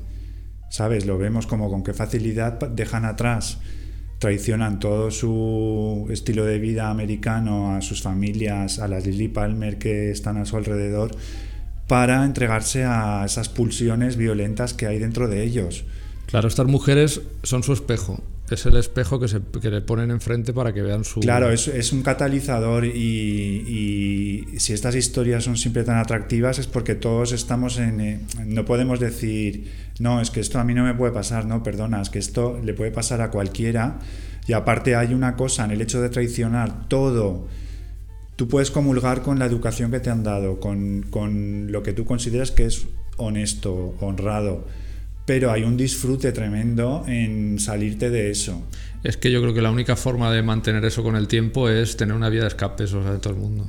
También. La gente poderosa y tal lo sabe perfectamente, necesita una vía de escape para mantener esa máscara en la que viven. Si no Exactamente. tiene de vez en cuando esa vía de escape, Claro, pero en el, en el cine americano, en, en la cultura americana, sa- sabemos que como todo es o blanco o negro, realmente, eh, yo veo que aquí sí eh, lo bonito de estas historias al final, o si hablamos del hombre, es como reconocer dentro de ellos esta turbulencia, que es lo Sí. que le pasa a Jeffrey en, en, en- en Blue Velvet. Y aparte, otra cosa es que estas mujeres inalcanzables o fantasías masculinas es que hacen vibrar en ellos mogollón más de, cuerda, de cuerdas, suenan como una sinfonía entera. eh, eh, con la Katy enfermera es que he tocado una melodía de dos notas, ¿me Mm. entiendes? Es que no... efectivamente. Y esto es muy guay. Y lo bonito que hace Lynch ahora que dices esto de Blue Velvet es explicitar todo eso que ya está en todas estas películas, pero claro, ya por Claro, entonces es que es como... ponerle quieres- color Sí, sí. ¿no? y, y llevarlo al lo que se, lo que hemos visto que se ve en muchas de estas pelis, que es toda esa destrucción y toda esa huida hacia el infierno. Eh, que roza el terror y tal, aquí Lynch te lo muestra ahí como en pleno en plena explosión de violencia, a pleno color la sangre y todo y el terror, ¿no? Efectivamente. Y, bueno, es que Lynch siempre se sumerge muy, muy profundo, como él dice, ¿no? Que si quieres atrapar una idea buena tienes que irte muy al fondo, no quedarte arriba. Y bueno, eh, Blue Velvet es una peli alucinante por muchos motivos, pero para mí eh, esto es una cosa que siempre me ha me ha parecido muy muy bonita. Y es verdad que no se, no se dice lo suficiente que Blue Velvet viene de todo este cine, es verdad.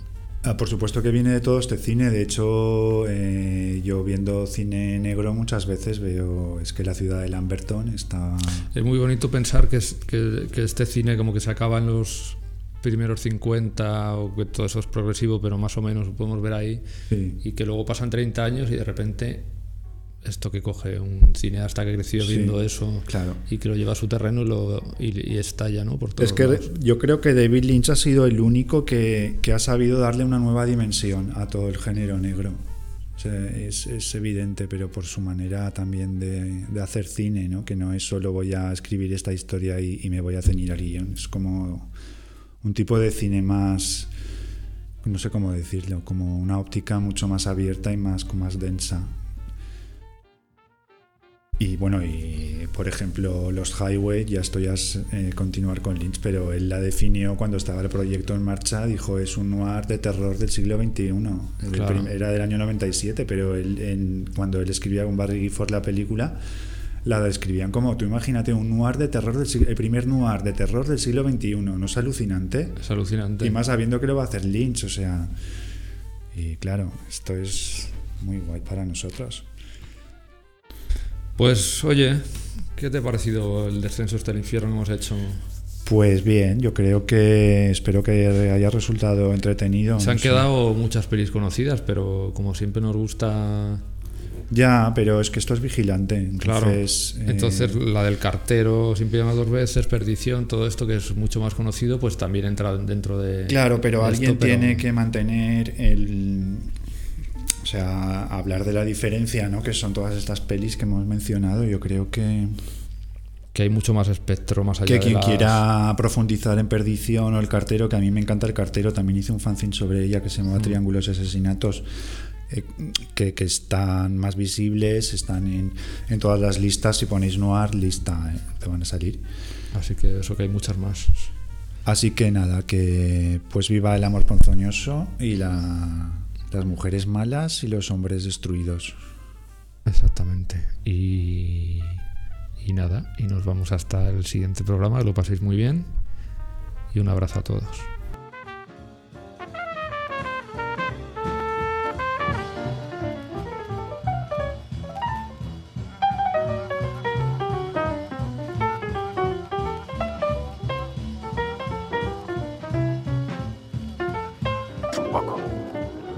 ¿Qué quieres decir? Vas a verte con ella esta noche, ¿verdad? ¿Qué tiene de malo? Nada. Excepto que no es de las que hacen feliz a un hombre. Muy bien, suéltalo. ¿Qué te preocupa? Solo que algunos hombres saben de qué van las mujeres y otros son unos tontos. Hmm. Y algunos son unos payasos. Y tú eres de los tontos.